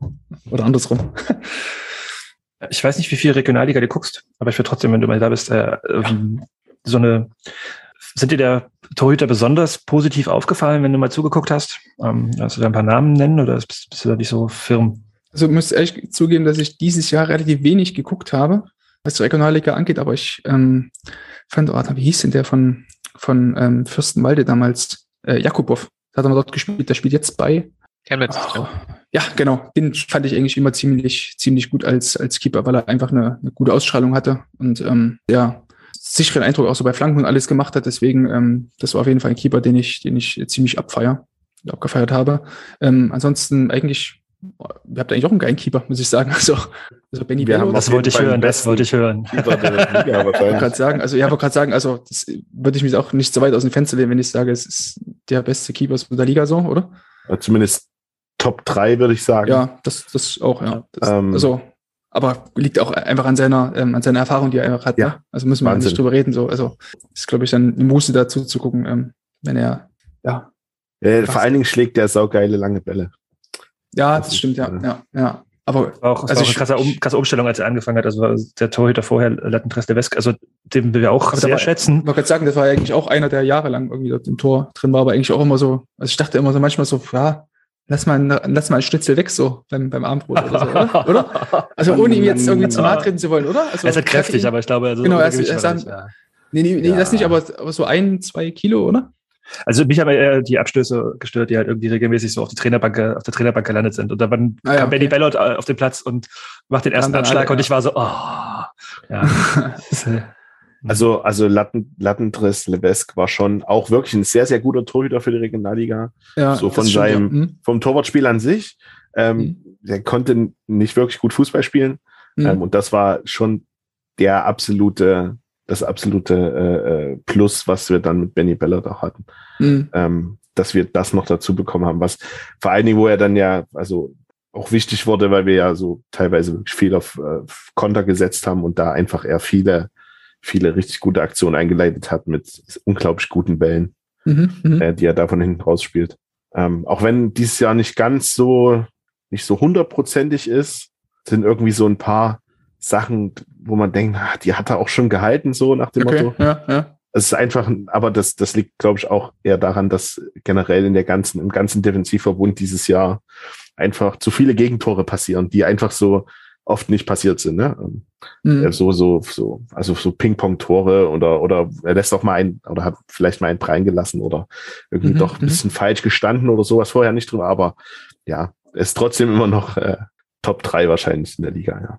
Ja, das stimmt. Also bin, bin ich voll bei dir. Also ich glaube, wenn du trotzdem jetzt ähm, eine Keeper hast, der einerseits auch ähm, auf der Linie Bock stark ist und gleichzeitig auch noch eine gute Spieleröffnung von hinten hat, kann dir das, glaube ich, auch selbst in so einer Liga ähm, einfach viel geben. Aber ja, das ja, bin ich einfach voll bei dir. Also das ist schon ein sehr, sehr guter Keeper. Ähm, Tom Müller würde ich gleich auch noch ein bisschen äh, hervorheben wollen. Ähm, kam ja von Halle, ist jetzt mittlerweile bei Karzers Jena. Das, ähm, der ist mir damals auch noch gut in Erinnerung geblieben. Hatte damals auch, glaube ich, wenn ihr euch da vielleicht erinnert, damals in diesem Derby gegen, was sogar gleich, gegen Magdeburg sogar, glaube ich, als er damals irgendwie noch getroffen hat, kurz vor Schluss. Gegen Erfurt war das. Ach, gegen Erfurt, stimmt, genau. Ja, das war, das war damals auch klasse. Also das war so der, der, der erste Berührungspunkt mit ihm. Das war, glaube ich, sogar sein Debüt oder so, ne? Ja, ich glaube schon. Oder? Ne, das, also, als Keeper gleich noch zu treffen, das war auf jeden Fall cool. Ähm, aber ist ansonsten eigentlich auch ähm, ein ziemlich guter, guter Schnapper hinten drin. Ich glaube, der ist sogar fest bei Jena verpflichtet. Kann ich als Leier. Ja, ansonsten weiß gar nicht, ähm, BFC Dynamo, ich gucke eben, aber das sagt mir jetzt auch keiner was. Dimitris ja, hm, sagt mir auch nichts. Ja, also, wie gesagt, ich würde da schon sagen, dass da, dass da die Keeper von, ähm, von euch oder der Keeper von euch und ähm, der der Jakubow von, von Chemnitz so die besten mit sind oder die stabilsten einfach so sind und vom, vom, vom Torwartspiel so am rundesten so wirken auf mich so. Also haben jetzt keine klaren Schwächen, ähm, sind Ball am Fuß gut, haben eine gute Koordination beim, beim Abdruck und beim Rauslaufen. Deswegen passt das schon, würde ich da sagen. Einen Satz vielleicht noch, kannst du mhm. vielleicht noch sagen, zum, zu dem, der am Wochenende hoffentlich ganz viel zu tun bekommt. Ähm, wie ist mir vorne am Hamroll? Matthias Hamroll. Matthias Hamroll, genau. Sag, also ich hatte ihn auch vorher gar nicht ähm, wirklich auf dem Schirm, aber ist ja auch eigentlich auch ein Leipziger, also hat bei RB damals noch ähm, in der zweiten zumindest noch gespielt. Ähm, was ich nur gehört habe, muss es wohl auch ähm, menschlich ein ziemlich korrekter Typ sein, so ähm, für, für die Leute, die dort äh, immer noch mit ihm zu tun haben, mit Meuselwitz. Ähm, aber jetzt, ja, also ich sag mal, wenn du halt bei, bei, bei einem bei Borussia Mönchengladbach ausgebildet worden bist, dann auch ähm, zumindest im Kader von FCM in der, in der äh, niederländischen Liga warst, dann musst du ja trotzdem irgendwas können, so ohne ihn jetzt viel gesehen äh, zu haben, aber seitdem er ja trotzdem wieder im Tor steht, ich hatte es vorhin schon mal gesagt, ähm, das Spiel von Meuselwitz ist auch mal davon abhängig, wie, wie gut der Keeper eben ist. Und er hatte auch, ähm, glaube ich, auch gegen, was gegen Babelsberg, was, ja, doch gegen Babelsberg, mein 2 zu 0, ähm, hatte er auch eine relativ gute, gute, gutes Spiel gemacht und ansonsten, ja, also ist, glaube ich, jetzt ein Keeper, der auch für das Niveau sehr, sehr gut passt. Also wenn man auch sieht, sechs Spiele jetzt gehabt gegen Halberstadt, ähm, 13-0 gewonnen, gegen Chemnitz 1-1, jetzt gegen Union verloren, aber äh, gegen, dann sage ich schon, gegen Hertha verloren. Ähm, aber ansonsten, seitdem halt da ist, erst ein Spiel verloren in sechs Spielen, das ist erstmal unabhängig jetzt von den Gegnern, ähm, finde ich erstmal eine gute Quote so. Ähm, ja, du hast dreimal zu null gespielt, ist auch völlig okay. Ich würde dich jetzt gleich äh, mhm. Entlassen und verabschieden. Aber ähm, eine Sache vielleicht, hast, also hast du das, ich habe das nämlich nicht gesehen und wir mhm. quatschen gleich über die, ja, über die vier Spiele, die es in der Regionalliga Nordost gab. Hast du von dem Hertha-Spiel was gesehen? Ähm, ich habe leider nur die Highlights gesehen. Ähm, aber ja, es ist wie so oft, wenn, wenn der CDFC gegen die Hertha 2 spielt, ich weiß nicht, könnt ihr vielleicht auch ein Lied von singen. Ähm, das ist halt an guten Tagen gewinnst du die Dinge, die Spiele halt gegen, gegen Hertha 2. Ähm, und wenn es halt schlecht für dich läuft und du hast vielleicht doch mal den einen oder anderen von der, von den Leistungsträgern, die jetzt nicht bei der ersten ähm, bei Hertha im Kader sind, dann ähm, kannst du dort mal relativ schnell unter die Räder kommen, wenn die sich halt immer komplett auseinanderspielen. Da macht sich dann wahrscheinlich deutlich, dass du doch den einen oder anderen Ü30-Spieler am Kader hast, der, der den letzten Schritt vielleicht auch nicht mehr machen kann. So. Ja, davon können wir auf jeden Fall die singen. Ähm, leider. Also ja, aber ich finde trotzdem gut, dass das ist. Würde mich auch mal eure Meinung interessieren. Ähm, ich finde trotzdem ganz gut, dass das solche Vereine trotzdem noch in der, in der Liga sind. Deswegen fand ich es damals schade, als Union die zweite zurückgezogen hat, weil eigentlich finde ich immer so fußballerisch ganz gute Teams sind, so gegen die da eigentlich theoretisch an guten Tagen, also wenn du gute Tage hast, kannst du eigentlich gegen die immer irgendwas holen, finde ich. Deswegen das ist immer ganz cool, irgendwie die zu spielen. Aber gut, ja, zuschauermäßig müssen wir nicht drüber reden, ne? Kommt da nicht ja. viel bei raus. Ich habe da eine Meinung zu, aber ich will jetzt auch nicht wieder hier antworten. Äh, ähm, okay. also, nee, also ich kann gern was sagen, aber äh, ja, Christian, und Christian, was hältst du denn davon? Ähm, zweite Mannschaften nehmen äh, Traditionsvereine. Ja, okay. Ja, den Punkt kann ich verstehen. Und ich bin, also ich persönlich bin eher so ein Verfechter, dass man, ich kann verstehen, dass quasi für Vereine, die mit der ersten Mannschaft da höherklasse spielen, dass da schon das Ziel da ist, dann Spieler in der zweiten Mannschaft so auszubilden, auch mit Wettkampfserfahrung gegen mhm. richtige äh, Spieler sozusagen in richtigen Spielen, dass man die dann auch äh, ohne Zweifel in die erste hochziehen könnte. Ich bin trotzdem eher ein Verfechter des Systems, dass es irgendwie eine eigene Ligenbildung mhm. für zweite Mannschaften geben sollte, weil ich bin, äh, ich finde das irgendwie immer ein bisschen blöd. Also je höher die Liga wird, also gerade auch, ähm, wenn du jetzt mal guckst in der dritten Liga, das, da gibt es ja auch noch zweite Mannschaften, die da noch mitspielen mhm. dürfen und so. Das für mich nehmen sie da irgendwie eigentlich eher den Verein äh, einen Platz weg, die halt wirklich ums Überleben kämpfen. Und ob ich jetzt Dortmund 2 da, äh, also oder ob ich zweimal Dortmund äh, vom BVB in der ersten und in der dritten Liga wirklich brauche, das glaube ich mhm. eher nicht. Da könnte man eher eine Parallelstruktur schaffen. Ja, ja, kann ich absolut verstehen. Ähm, im Punkt. Ja, und nochmal zu den einen Punkt, die du gesagt hast, Sascha, einzugehen. Mhm. Also es ist halt einfach auch wirklich immer eine totale Wundertüte. Also auch gerade so, was halt irgendwie ja. ähm, am Anfang der Saison hat, hat er ja eigentlich alles verloren. Ich glaube, die sind 4 zu 0 in Halberstadt mhm. untergegangen und so. Und jetzt haben sie gerade, geht's halt, ging's halt, sah es so aus vor ein paar Wochen, als ob es halt irgendwie auch gegen den Abstieg gehen könnte.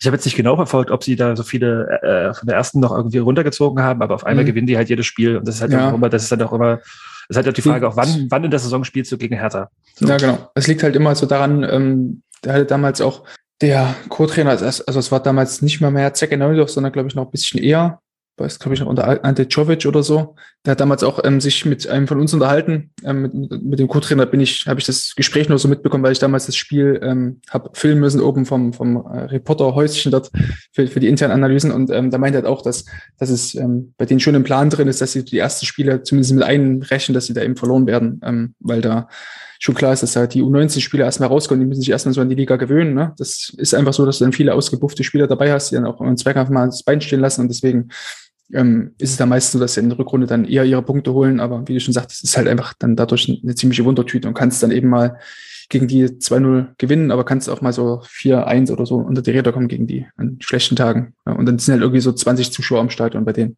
So.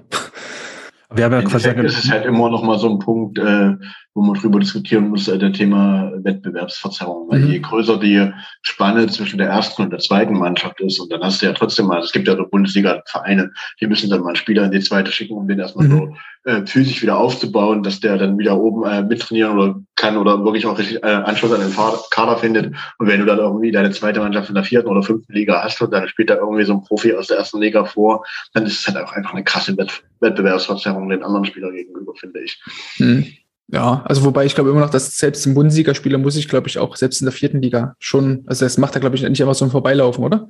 Also würde ich jetzt nicht. Kommt drauf an, was es für ein Bundesligaspieler ist. Ja, das stimmt. Eigentlich, eigentlich sollte das schon äh, jetzt nicht unbedingt eine Hürde darstellen. Ne? Ja, das stimmt, ja. Und ich meine, wir haben ja in der Regionalliga Nordost dann noch ein, vergleichsweise, äh, wenn, ich, wenn ich mal auf irgendwie auf die Regionalliga Südwest guckt oder Ach so, ja, Gott, Beispiel, dann, ja. äh, wo da die Hälfte zweite Mannschaften sind, da geht es uns ja noch relativ gut. Ja, ich wollte gerade sagen. Deswegen ist es schon ganz gut, dass so Mannschaften wie Chemie oder so oben sind. Gut, gut, dass du es gesagt hast. Ich wollte gerade sagen.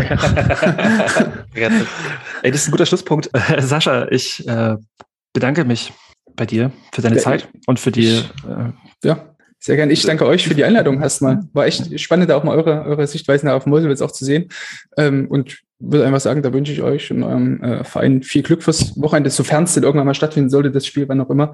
Ähm, bin ja jetzt auch schon seit einigen Jahren äh, offiziell in Leipzig gemeldet, deswegen bin ich da recht flexibel, was meine, was meine Begünstigung angeht. Da bin ich einfach wie ein, wie Fähnchen im Wind. So. bin nachher noch bei einem Log-Podcast, da sage ich, dass Log gewinnen soll. nee, das, das macht wirklich nicht. Das, so was haben die gar nicht, oder? Keine Ahnung, ist mir eigentlich auch egal. Wahrscheinlich irgendwo bei. Richtige Antwort. Komm, komm, komm, ein Kompaktmagazin oder genau, so. Genau, genau, genau. Ja. ja, wahrscheinlich, Alter. Sehr gut. Danke dir, Sascha. war ja, sehr dir. gern. Und dass ich schön, sag, sag schön Gruß äh, äh, bei Rotation. Von Lochi einfach, die kennt ich dort, hoffe ich, oder? Ja, der ein oder andere bestimmt. Ah, also die älteren gut. Trainer, die da schon länger als, sag ich mal, zehn Jahre da sind, die kennen mich noch. Okay, sehr gut. Okay, dann mache ich das mal. gut, meine Herren. Ähm, ja, dann einfach schönen Abend noch und wir hören und lesen voneinander, hoffe ich. Ne? Ja, rein. Ciao. Tschüss. Ciao. Wir haben ja gerade schon mit Sascha über ein Spiel gequatscht, was am Wochenende ist. Das war, wie gesagt, eines von nur vieren. Ähm, über die würde ich jetzt mal ganz kurz drüber gucken, bevor wir auf ein paar Themen, die damit auch zusammenhängen, sprechen werden. Also am Freitag hat NRG Cottbus im Spitzenspiel gegen den BFC 1 zu 1 gespielt. Hat da wer was zu sagen? Ich habe es, glaube ich, so nebenbei ein bisschen laufen gehabt, aber auch nicht wirklich angeguckt. Das war ganz viel gesehen. Genau, man hat viel gesehen, ja. Ich hoffe, dass niemand, äh, also jetzt mal unabhängig äh, von, von äh, BFC und äh, äh, Cottbus, dass niemand beim Berliner AK unseren Podcast hört und mich dann dafür verantwortlich macht, dass ich, dass die seitdem ich gesagt habe, dass die natürlich ganz klar aufsteigen, äh, nicht mehr gewonnen haben. Aber naja. Warst ja nicht nur du. Aber die BRK hat gar nicht gespielt. Ja, ich weiß, ich habe es mit dem BFC gerade kurz in meinem Kopf verwechselt. Ja. Deswegen. Aber es musste raus, diese Info. Also ich, ja. es tut, lieber BRK, es tut mir leid. Ja, mir auch. Ich, ich würde euch auch lieber da oben sehen als den BFC. Amen. Ähm, genau, also ich habe auch nur ganz kurz auf den äh, Stream geklickt gehabt, weil jemand darauf hingewiesen hat, dass man nichts sieht und habe dann auch schnell wieder ausgemacht, weil es war neblig und keine Ahnung. Auf jeden Fall eins zu eins. Am Samstag gab es zwei Spiele. Ähm, der CFC spielt gegen Babelsberg 0 zu 0 und das war ein bisschen überraschend auf jeden Fall. Eilenburg gewinnt gegen Luckenwalde mit 2 zu 1. Genau, über das Sonntagsspiel haben wir schon gequatscht. Das war das Einzige. Am Sonntag hätten nämlich eigentlich fünf Spiele stattgefunden, vier wurden abgesagt. Ähm, in Anbetracht dieser doch mageren äh, Anzahl an Spielen würde ich auch diese Woche mal die Tabelle aussparen, weil die sieht sehr wahrscheinlich genauso aus wie vorher. Zumal ja auch die Mannschaften oben unentschieden gespielt haben. Und ähm, würde jetzt zu sprechen kommen auf die Absage des Spiels in Halberstadt, die ja auch ein bisschen verwirrend abgelaufen ist. Ähm, mag das mal jemand von euch zusammenfassen? Schon genug geredet heute? Ja, Nils, du, du lachst, deswegen machst du das jetzt. Gerne. Ähm, ja, also letzten Freitag, äh, Vormittag kam dann irgendwann die Info, äh, dass das Spiel nicht stattfinden wird. Ähm, die Gründe waren schleierhaft, sage ich mal, weil zuerst äh, kam das Gerücht auf, dass äh, Corona-Fälle in Halberstadt aufgetreten sind, was sich dann letztendlich doch nicht bewahrheitet hat. Und dann hieß es dann, dass es dass der Platz unbespielbar ist, was auch nur die halbe Wahrheit ist, weil anscheinend zumindest ja das Land Sachsen-Anhalt den, den Sportplatz in Halberstadt kurzerhand gesperrt hat aufgrund äh, erhöhter Corona-Fälle im, im Landkreis Südvorharz, was weiß ich. Ähm, genau, deswegen durften wir dann doch nicht äh, mit zweieinhalbtausend Leuten ins Friedensstadion einziehen. Ja, ich fand das auch spannend. Also vor allem der MDR hat ja gleich dann so, ne, mit, also das, ich bin das dann so, so zusammengereimt. Ich weiß nicht, ich könnte auch gerne noch was zu sagen gleich. Das, also das war nicht das Land, sondern der Kreis, ne, dem, dem, dem der Platz gehört, die haben den Platz gesperrt. Und das machen der Kreise auch dann, wenn die, wenn da halt Schnee liegt oder wenn die zu, wenn die unbespielbar sind.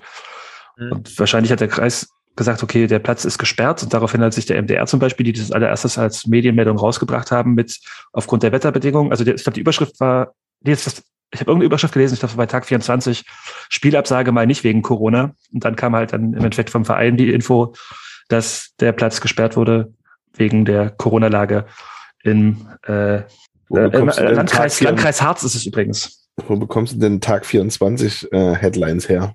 Ich habe gegoogelt einfach und dann, dann wird es relativ fix angezeigt, wenn du Spielabsage so, ja. Hm. Okay. Das, das, das ist im Prinzip nochmal genau die Chronologie gewesen. Also zuallererst hat es, glaube ich, wirklich äh, der MDR auch vermeldet wegen Unbespielbarkeit des Platzes und dann gab es eine halbe Stunde später, glaube ich, die Meldung von der BSG Chemie, wo dann schon deutlich wurde, dass es irgendwie doch irgendwas mit Corona zu tun hat. Dann war aber dann noch das ein oder andere Gerücht durch diverse äh, Social-Media-Kanäle, aber letztendlich äh, scheint es ja irgendwie bestätigt zu sein, dass, ähm, sagen wir mal, äh, die, die Corona-Ausbrüche in dem Kreis äh, wohl äh, Grund für die Absage waren. Was sagt er denn dazu, dass zweieinhalb, zweieinhalbtausend Zuschauer hätten kommen dürfen bei 2G+. Ich weiß nicht, ich glaube, es wäre nicht allzu voll geworden. Also man hatte, glaube ich, auch, ich weiß nicht, also äh, ich gibt natürlich Leute von uns, die deutlich näher an der aktiven Fanszene dran sind als ich. Ähm, aber ich hatte zumindest aus unseren Reihen ja nicht so ähm, dieses unbedingte Bedürfnis, da jetzt hinzufahren. Und generell war irgendwie, glaube ich, schon eher so das Ding, ja, eigentlich ist es nicht die richtige Zeit, um äh, da in, in Stadion voll zu machen. Also so kam es zumindest bei mir an, aus in meiner Bubble zumindest. Das kann ich so bestätigen. Also ich wäre da, glaube ich, auch nicht hingefahren. Ähm, aber also zweieinhalbtausend hört sich fürs Friedensstadion, glaube ich, irgendwie auch ganz, ganz, ganz viel an. Ähm, aber das hätte sich, glaube ich, trotzdem irgendwie verteilt. Aber ich weiß nicht, ob man das halt jetzt unbedingt machen muss in dieser Zeit. Aber das ist äh, eine subjektive Einschätzung. Meine Live-Recherche ergibt übrigens, dass das alles noch ein bisschen kurioser ist. Also ähm, die, also Halberstadt hat am Freitag vermeldet, auf Anweisung des Freizeit- und Sportzentrum Halberstadt ist das Friedensstadion ab heute bis einschließlich 31.12. für den Trainings- und Wettkampfbetrieb gesperrt. So, das war quasi die Aussage am Freitag und die haben heute ein Statement rausgegeben, haben sich in intensive Gespräche begeben, ähm, mit der Stadt dann wahrscheinlich oder so. Und jetzt ist es so, äh, dass die Regionalligamannschaft wieder an frischer Luft trainieren darf im Stadion. Also die durften quasi auch nicht, nicht mehr trainieren. Also das quasi sagen komplett dicht gemacht. Das ist jetzt besonders pikant. Für die Abteilung Leichtathletik und den restlichen Fußballbereich des VfB Germania bleiben in der letzten geplanten Trainingswoche ausschließlich die Trainingseinheiten in den Sporthallen. Also die trainieren jetzt hm. drin statt drin, draußen. Genau, das ist nämlich viel besser bei einer Pandemie und bei äh, der Infektionslage, die wir haben, stecken wir die alle schön in eine dickische Sporthalle und lassen die dort ihren Sport machen. Ja, Umkleidekabinen noch. Ja, es ist, äh, ja. Wunderbar. Es zeigt, wie verrückt diese Zeit ist. Ja. Könnte man ja fast, äh, fast schon äh, nochmal spekulativ äh, tätig werden. Ne? Vielleicht dass wollten die auch einfach nicht gegen uns eine Klatsche abholen. Genau, also nein, nein, nein, nein, das ist ja durchaus so, dass wir hatten das ja diskutiert, dass da verletzte Spieler gibt, beziehungsweise auch äh, wichtige gesperrte Spieler und ähm, das wird ja jetzt quasi erstmal obsolet, wenn das Spiel gegen uns ausgefallen ist und äh, wäre jetzt spannend, ob sie jetzt äh, nächstes Wochenende spielen können. Also er spielt ja eh auswärts, also von daher dürfte es, glaube ich, nicht so die Rolle spielen, aber äh, nichtsdestotrotz ist das natürlich so, so ein Fakt, weil in, im Provinzfußball, sage ich mal, läuft es tatsächlich manchmal so, dass du irgendwie bei deiner Gemeinde anrufst und sagst, hey, wir haben am Wochenende nur so und so viele Spieler, äh, sperr mal den Platz aus, äh, weil da ist zu tief oder so. Und dann macht die Gemeinde das und dann ähm, hast du irgendwie, kannst du zumindest diesen Wettbewerbsvorteil ähm, erlangen, dann äh, sozusagen äh, Sperren äh, bei wichtigen Spielen zu umgehen. Ich möchte jetzt ja niemandem was unterstellen. Das gibt es irgendwie in tieferen Bereichen, aber das finde, ich finde, das hat durchaus Raum für Spekulationen, wie, wie sich das jetzt entwickelt hat, dass sie irgendwie quasi jetzt wieder trainieren können. Ich auch so. Ja, aber Genau, also, meine, also, wenn die, das jetzt die Sperre war ja, also ich, bin ja auch gerne ein Freund von Verschwörungstheorien so, ne? Manchmal. Aber, aber, aber, aber Das also das Ding ist aber in dem Fall, also wenn, wenn. Ja, ich weiß natürlich, auch, du weißt auch, wie es gemeint war, ne? Aber wenn halt der, also wenn die halt am Freitag die Ansage bekommen, hier bis Ende des Jahres ist, ist die Sportanlage komplett gesperrt für Training und Spiel, dann glaube ich denen das auch erstmal und da werden die auf jeden Fall, da wird dann auch der Arsch auf Grundeis gegangen sein, weil da kommen wir jetzt gleich drauf, dass natürlich auch Implikationen hat für die ganze Liga, weil auswärts müssen die auf jeden Fall antreten, ob sie trainieren können oder nicht. Das wird doch äh, den, das wird doch einen Hermann Winkler nicht interessieren. Da können wir mal gleich das Big Picture aufmachen. Denn, hm. denn es gab, glaube ich, auch am Freitag kam der Artikel raus, ne? Ein Sportbuzzer, der äh, bei uns auf jeden Fall für Gesprächsstoff gesorgt hat.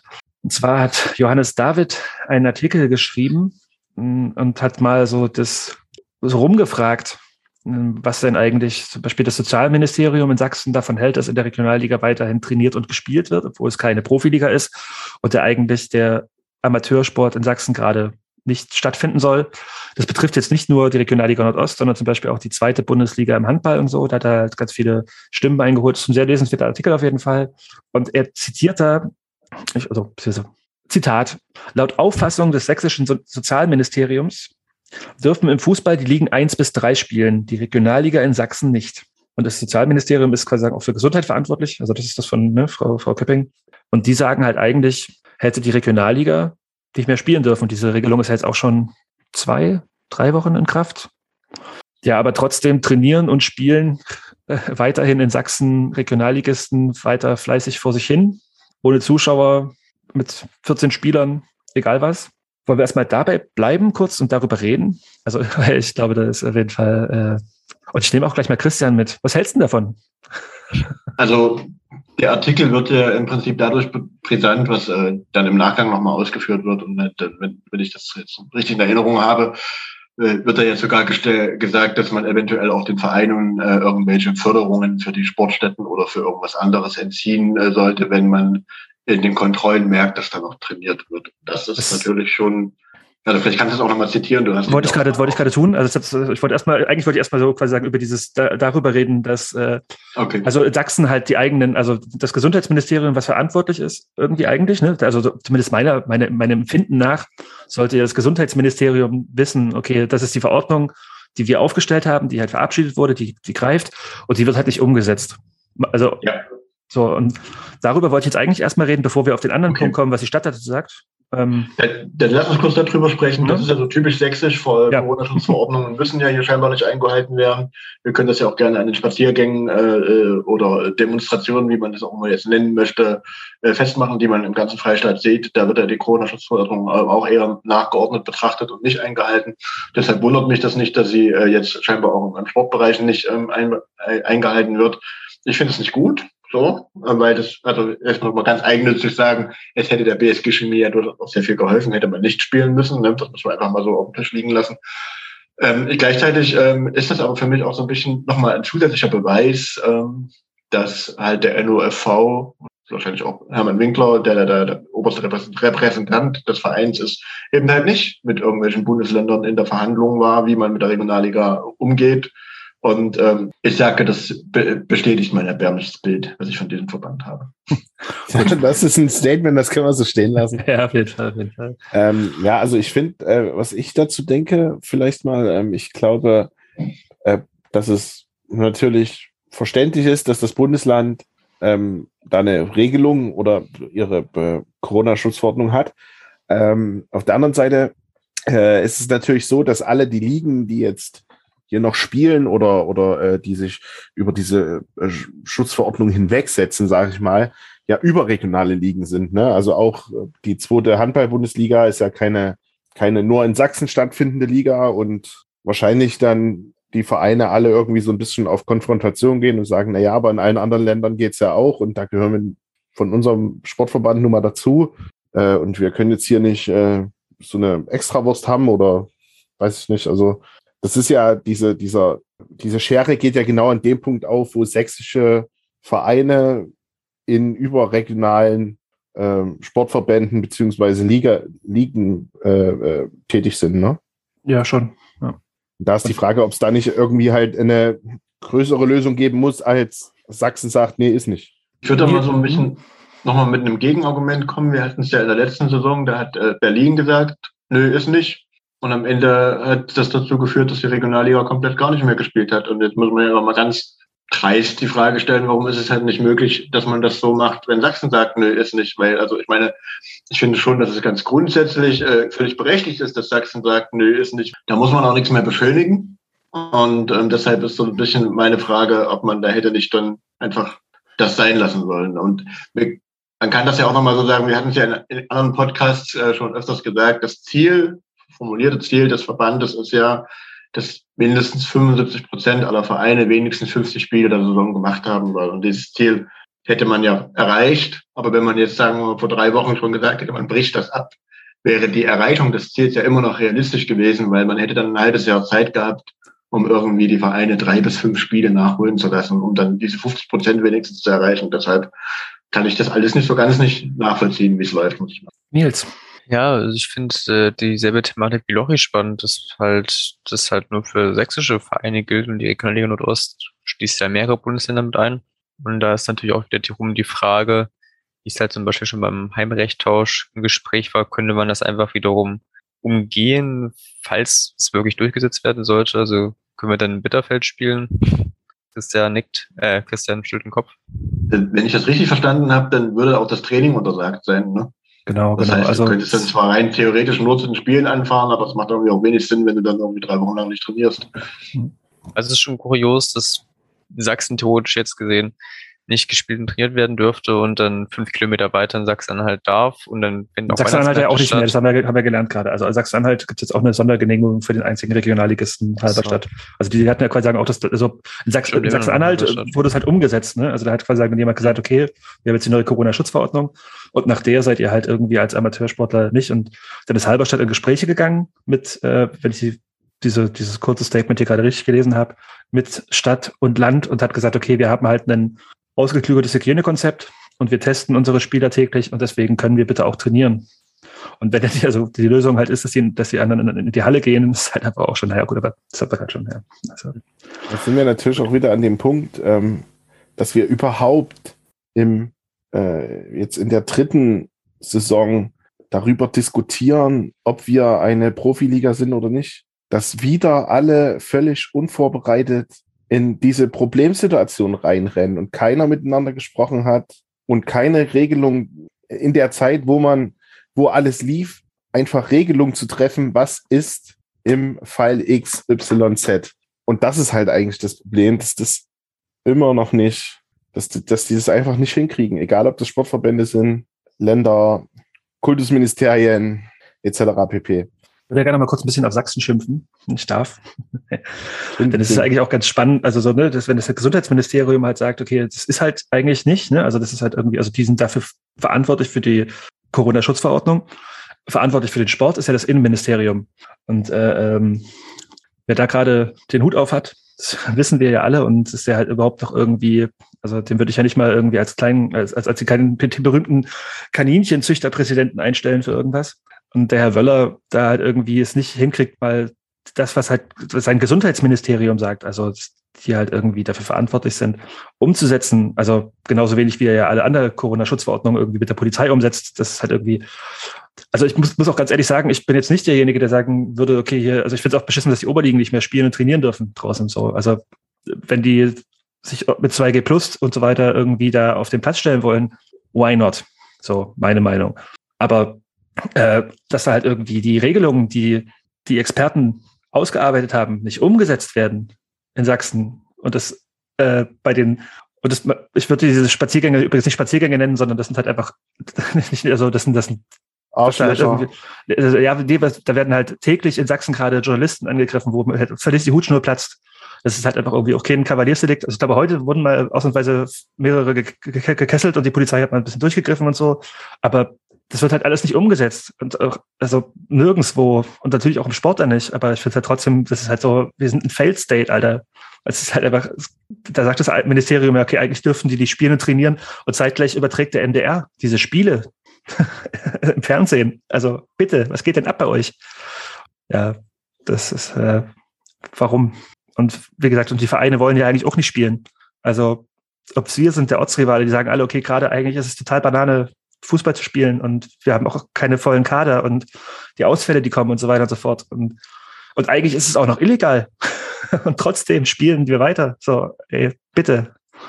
Ja. Aber das sind, das sind jetzt mehrere Punkte. Ja, klar. Zum einen, zum einen erstmal das, was Lochi aufgeworfen hat, was durchaus interessant ist warum man jetzt im dritten Jahr äh, immer noch darüber diskutieren muss oder es ist immer noch nicht klar ist, ob die Regionalliga eine Profiliga äh, ist oder halt nicht. Also da ist für mich ganz klar, also eben in allererster Linie halt erstmal der Verband in der Pflicht und er hätte das schon jetzt mit dem Wissen aus der aus dem ersten Lockdown im Prinzip ähm, zum Thema machen müssen und jetzt drei Jahre lang oder zweieinhalb Jahre lang dort irgendwie vorsprechen müssen bei den jeweiligen Bundesländern um dort irgendwie eine Einordnung ähm, äh, zu bekommen, dass die Regionalliga Profiliga ist, wenn man denn das Bedürfnis hat, auf Biegen und Brechen weiterspielen.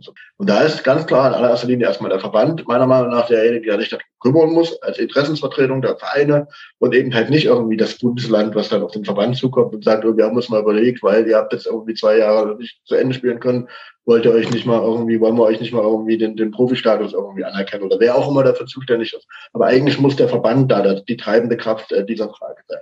Dann die zweite, die zweite Vielschichtigkeit ist dann die Frage, wer kontrolliert das denn? Also ein bisschen absurd ist es ja schon. Jonas hat das gerade sehr schön dargestellt. Äh, die spielen weiter, es ist illegal, es wird im Fernsehen übertragen, also eigentlich könnte es ja auch jeder wissen. Das ist für mich nochmal ein, groß, ein gravierender Unterschied zu zum Beispiel diesen Spaziergängen oder Demos oder wie man es auch immer nennen möchte.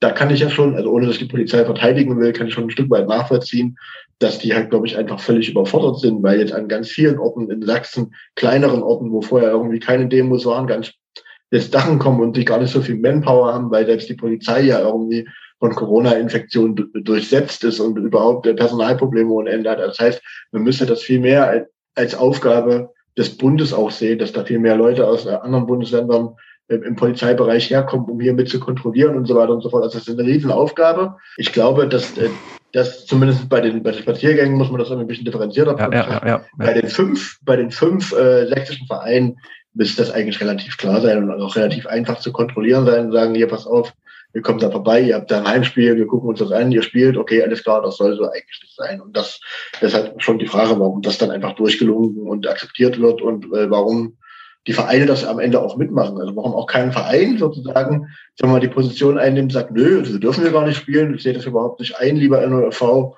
warum ich jetzt hier äh, mich zu illegalen Handlungen hinreißen lassen sollte und irgendwie jetzt Heimspiele durchführen sollte.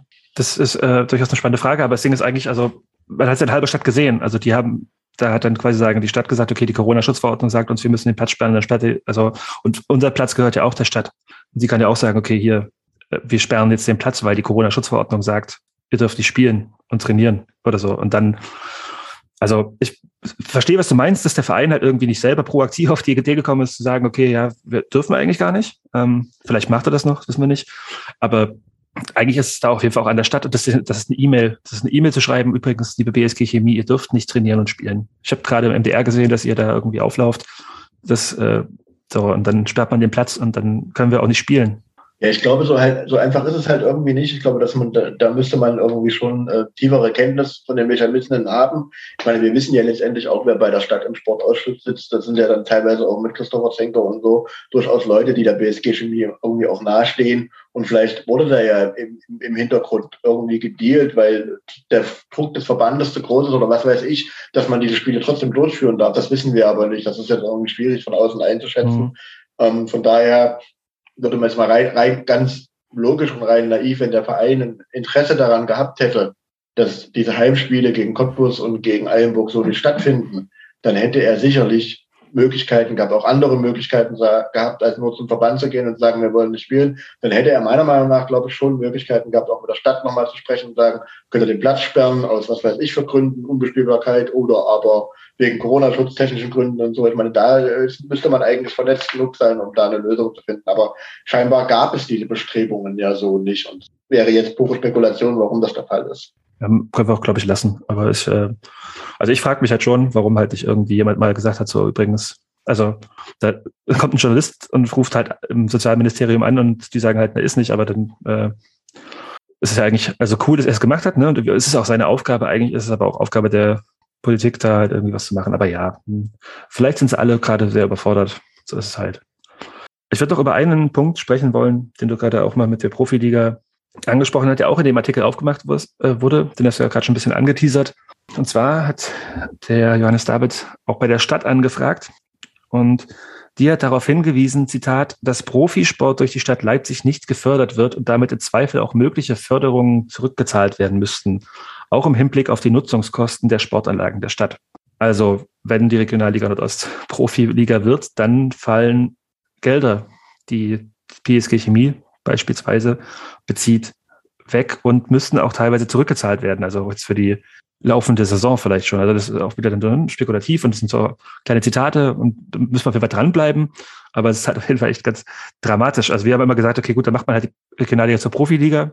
Aber ich habe das nie bedacht. Das ist halt etwas, also das, das war mir überhaupt komplett neu. Ging es euch auch so? Oder wusstet ihr das? Dass es förderrechtliche Grundlagen gibt äh, für Profisport und für Amateursport, das war mir schon bekannt. Wie die jetzt genau aussehen, äh, ist jetzt vielleicht durch den Artikel nochmal ein bisschen ausdifferenzierter geworden, aber ich meine, es hat ja auch bestimmt einen Grund, warum die Regionalliga Nordost eben halt immer noch nicht in den Profi-Status gehoben worden ist. Und, aber das ist dann, da kommst du wieder bei der Debatte an, dann musst du halt akzeptieren, dass du eine Amateurliga bist und kannst halt irgendwie nicht spielen. Aber dieses Zwischending, ähm, wie es gerade ist, ist zumindest für mich absolut unbefriedigend. Ich, ich für meinen Teil habe alles gesagt, was ich sagen wollte. Ich weiß nicht, ob wir über das Thema jetzt noch weiter großartig quatschen wollen. Ich habe auch ehrlich gesagt keinen Bock mehr über Corona zu reden.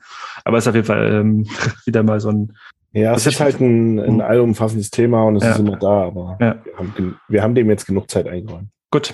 Ich würde vielleicht ganz kurz noch, weil, äh, weil das hier, glaube ich, thematisch passt, noch mal kurz auf den NOFV blicken.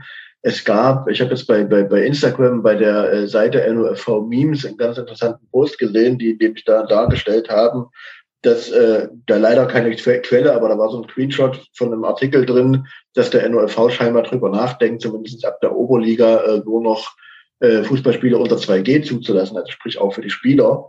Und ähm, wenn irgendjemand von NOFV Memes das hier äh, hört, äh, wenn ihr uns mal die Quelle irgendwie nennen könntet, wäre ganz gut, weil das eigentlich auch ein sehr interessantes Thema wäre, um das im Podcast nochmal ein bisschen weiter zu besprechen. Ja, und kann ja auch sein, dass es also gerade bei der Seite auch vielleicht nur ein Fake ist. Aber ja. Das Screenshot aber da FUPA aus, oder?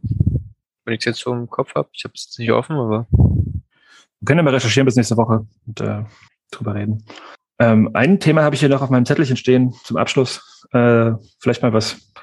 Ja, es ist doch, also wir hacken ja immer so viel auf den rum. Und man muss schon sagen, dass der NOFV mal irgendwas richtig gemacht hat.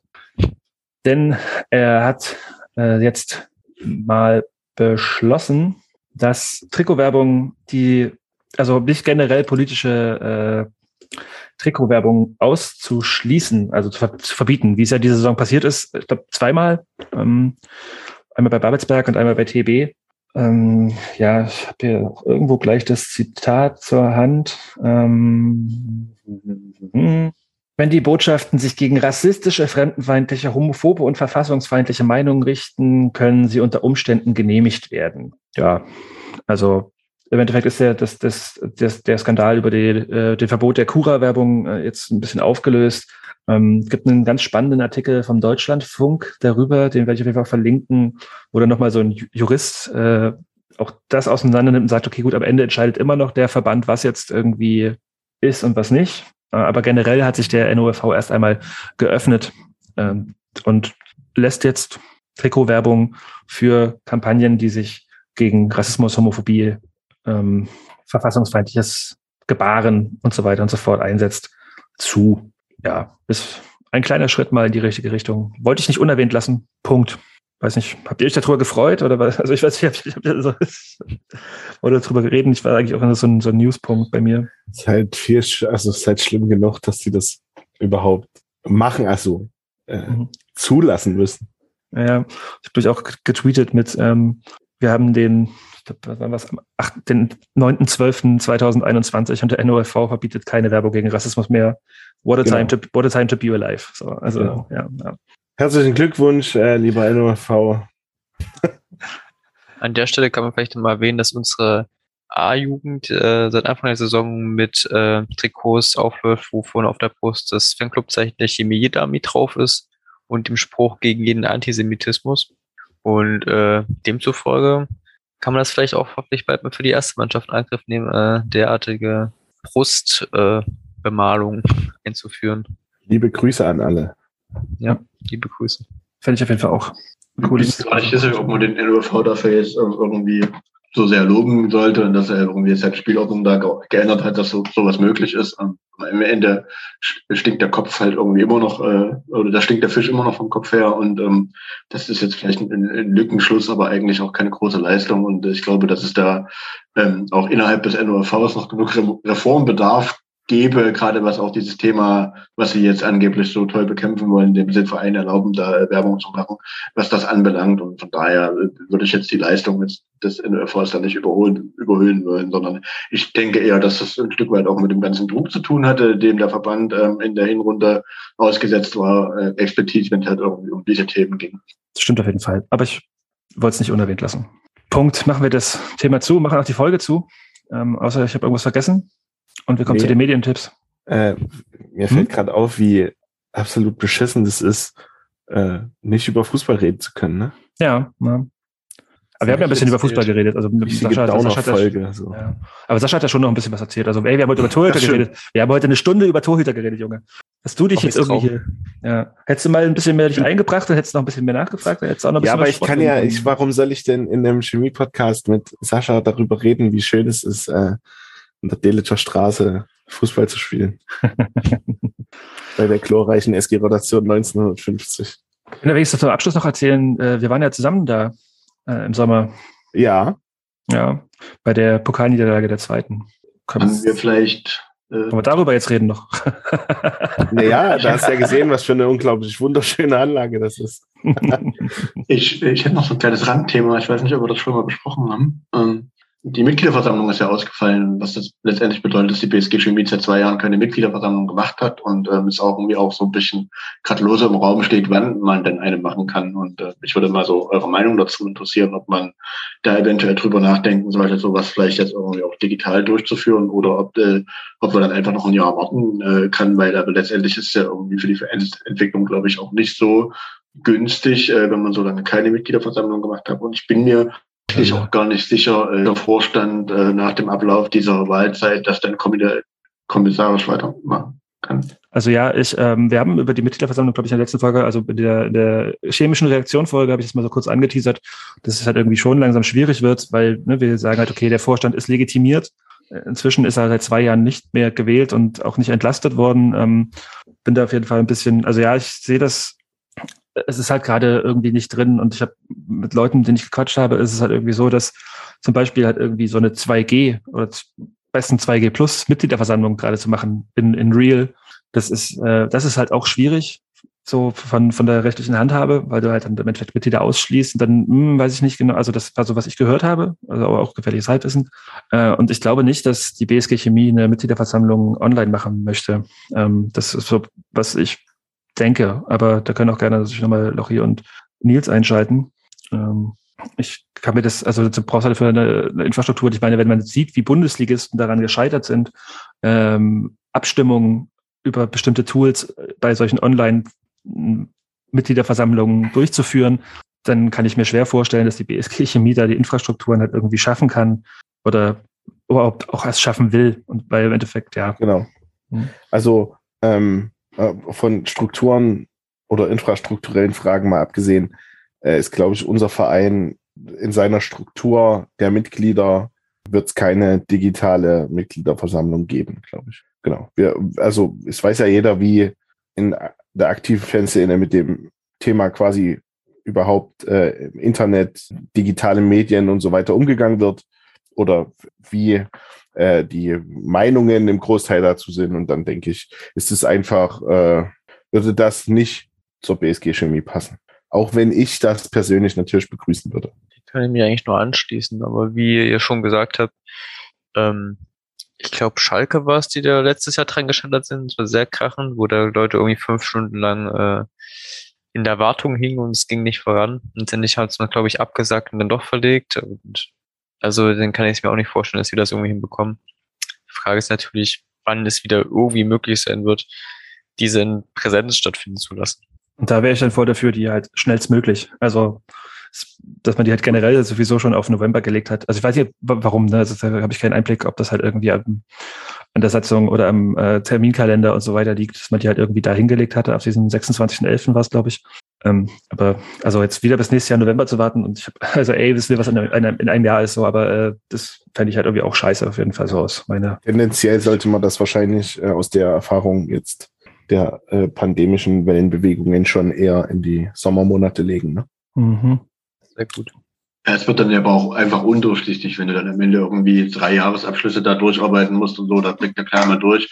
Gleichzeitig ist es aber für mich nach wie vor auch nochmal die Frage, äh, wie lange, also da müssen wir sich vielleicht doch tatsächlich mal irgendwo belesen, wie lange man das dann rechtlich eigentlich halten kann, wenn du dann äh, über Jahre hinweg den Vorstand das irgendwie kommissarisch nur noch machen lassen kannst, weil äh, du ihn einfach nicht nochmal neu wählen kannst oder nicht entlasten kannst. Das wäre halt schon nochmal die Frage, wie das wie das so aussieht. Das ist eigentlich so ein bisschen noch die Sorge, die ich mir mache, dass, dass dann letztendlich irgendwann mal jemand um die Ecke kommt und vielleicht der BSG an, an, an Karren pisst, weil so lange irgendwie keine Mitgliederversammlung stattgefunden hat. Ja, aber da müssen wir jetzt spekulieren das, können wir vielleicht mal auf jeden Fall. Also es kann ja auch sein, dass wir nächste Woche wieder nicht über Fußball reden können. Da können wir da vielleicht mal gucken, ob wir da jemanden rankriegen, der uns das erklärt. Weil wir hatten es letzte Woche schon so spekulativ. Also es, die, das Vereinsrecht wurde ja auch geändert, genau dafür. Das hat irgendwie, aber wie lange das gilt, keine Ahnung. Aber vielleicht äh, kennt ihr ja auch so den einen oder anderen Juristen ähm, oder vielleicht vereinseitiger Antworten kriegen können wir.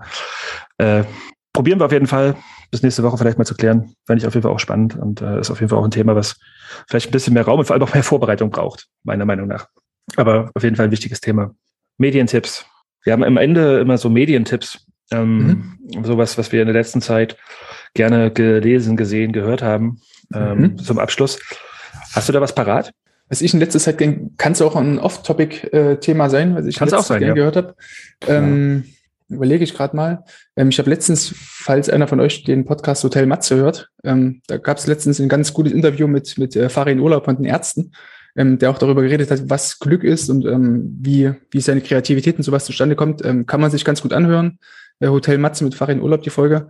Ähm, ist so ein bisschen viel Werbung dabei, weil er am Anfang ein bisschen immer viel sappelt, aber war eine ganz, ganz geile, ganz geile Aussage von Farin Urlaub, der äh, selber gesagt hat, dass er nie unglücklich ist. Also das meinte er wirklich ernst, er ist halt einfach nie unglücklich so. Das äh, war recht spannend, ihn dazu zu hören, wie er dann auch auf Kreativität kommt. Ähm, zum Beispiel, ja, hört es euch mal am besten an, wer da interessiert ist, Hotel Matze, äh, das mit Farin Urlaub. Ansonsten, was ich noch empfehlen kann, ähm, eigentlich immer so die ganzen Rasenfunk-Schlusskonferenzen und ähm, nächste Woche Montag den Mainzer Keller einzuschalten. Vielleicht bin ich damit dabei. Mal sehen. Oh, oh Vielleicht. Oh, oh, genau, mach Werbung für dich, das ist völlig richtig. Ja, ja.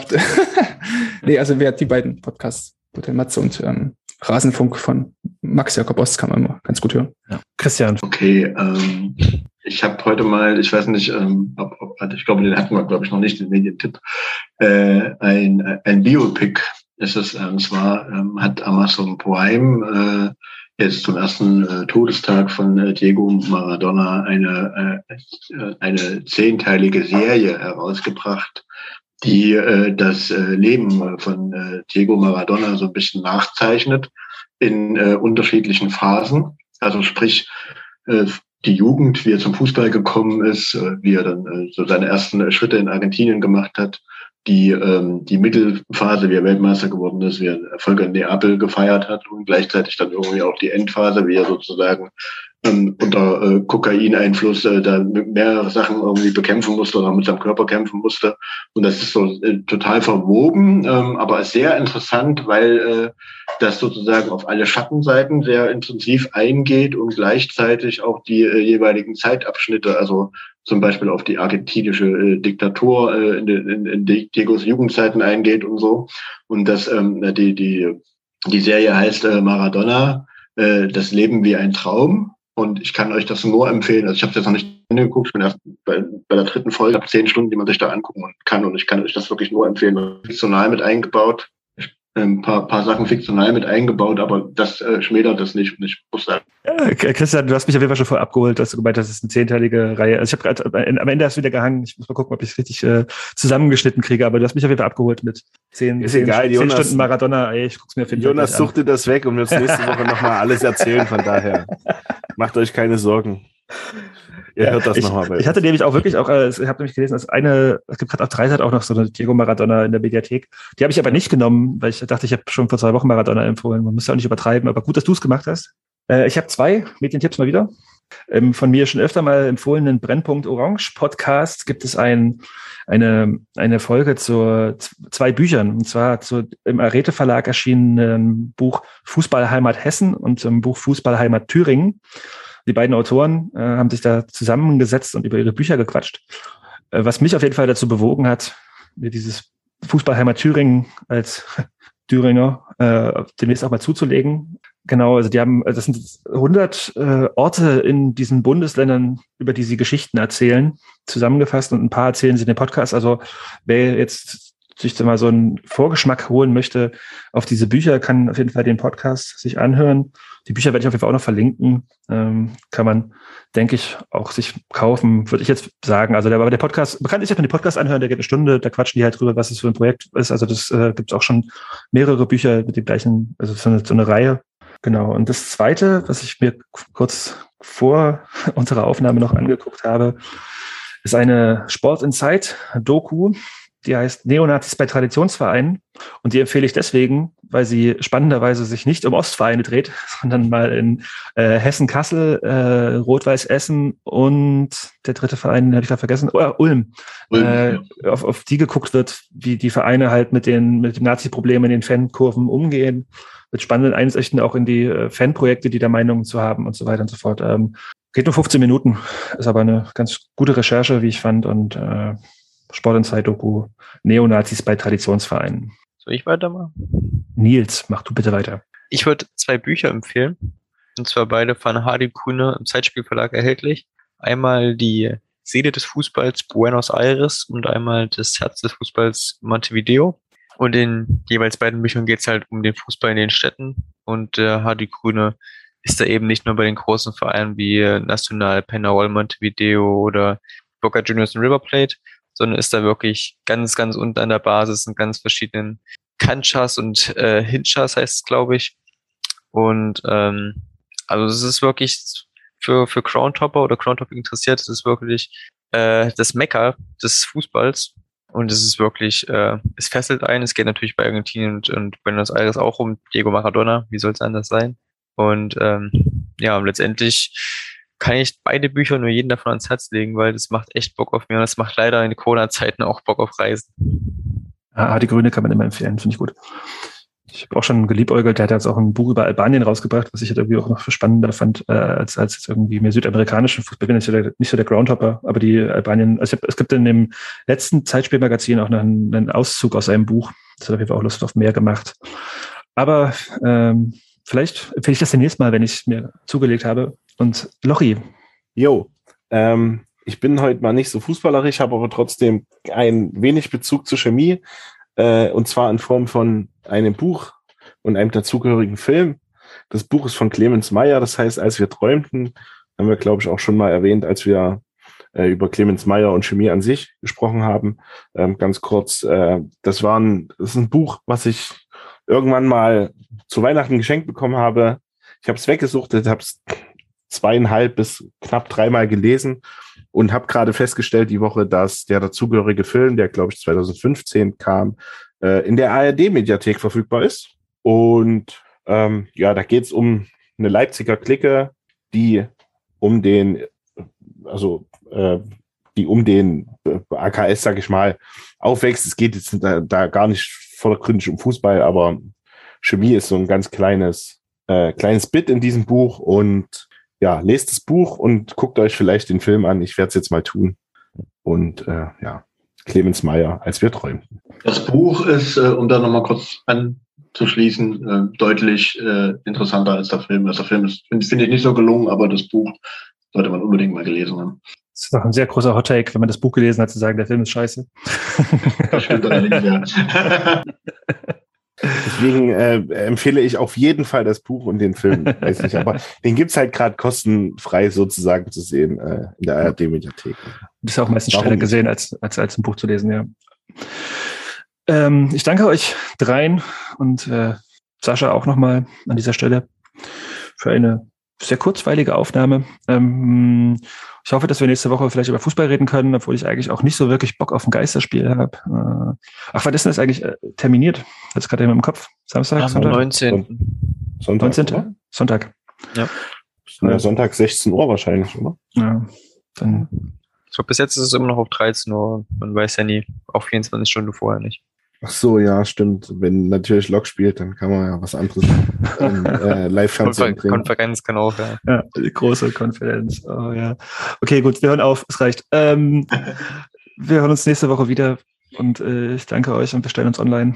Forza BSG, haut rein, Jungs. Ja, stabil. Ja, stimmt. Das muss doch, wenn er, wenn er nicht da ist, ne, kannst du den nehmen. Liebe Grüße an Bastian, haut rein.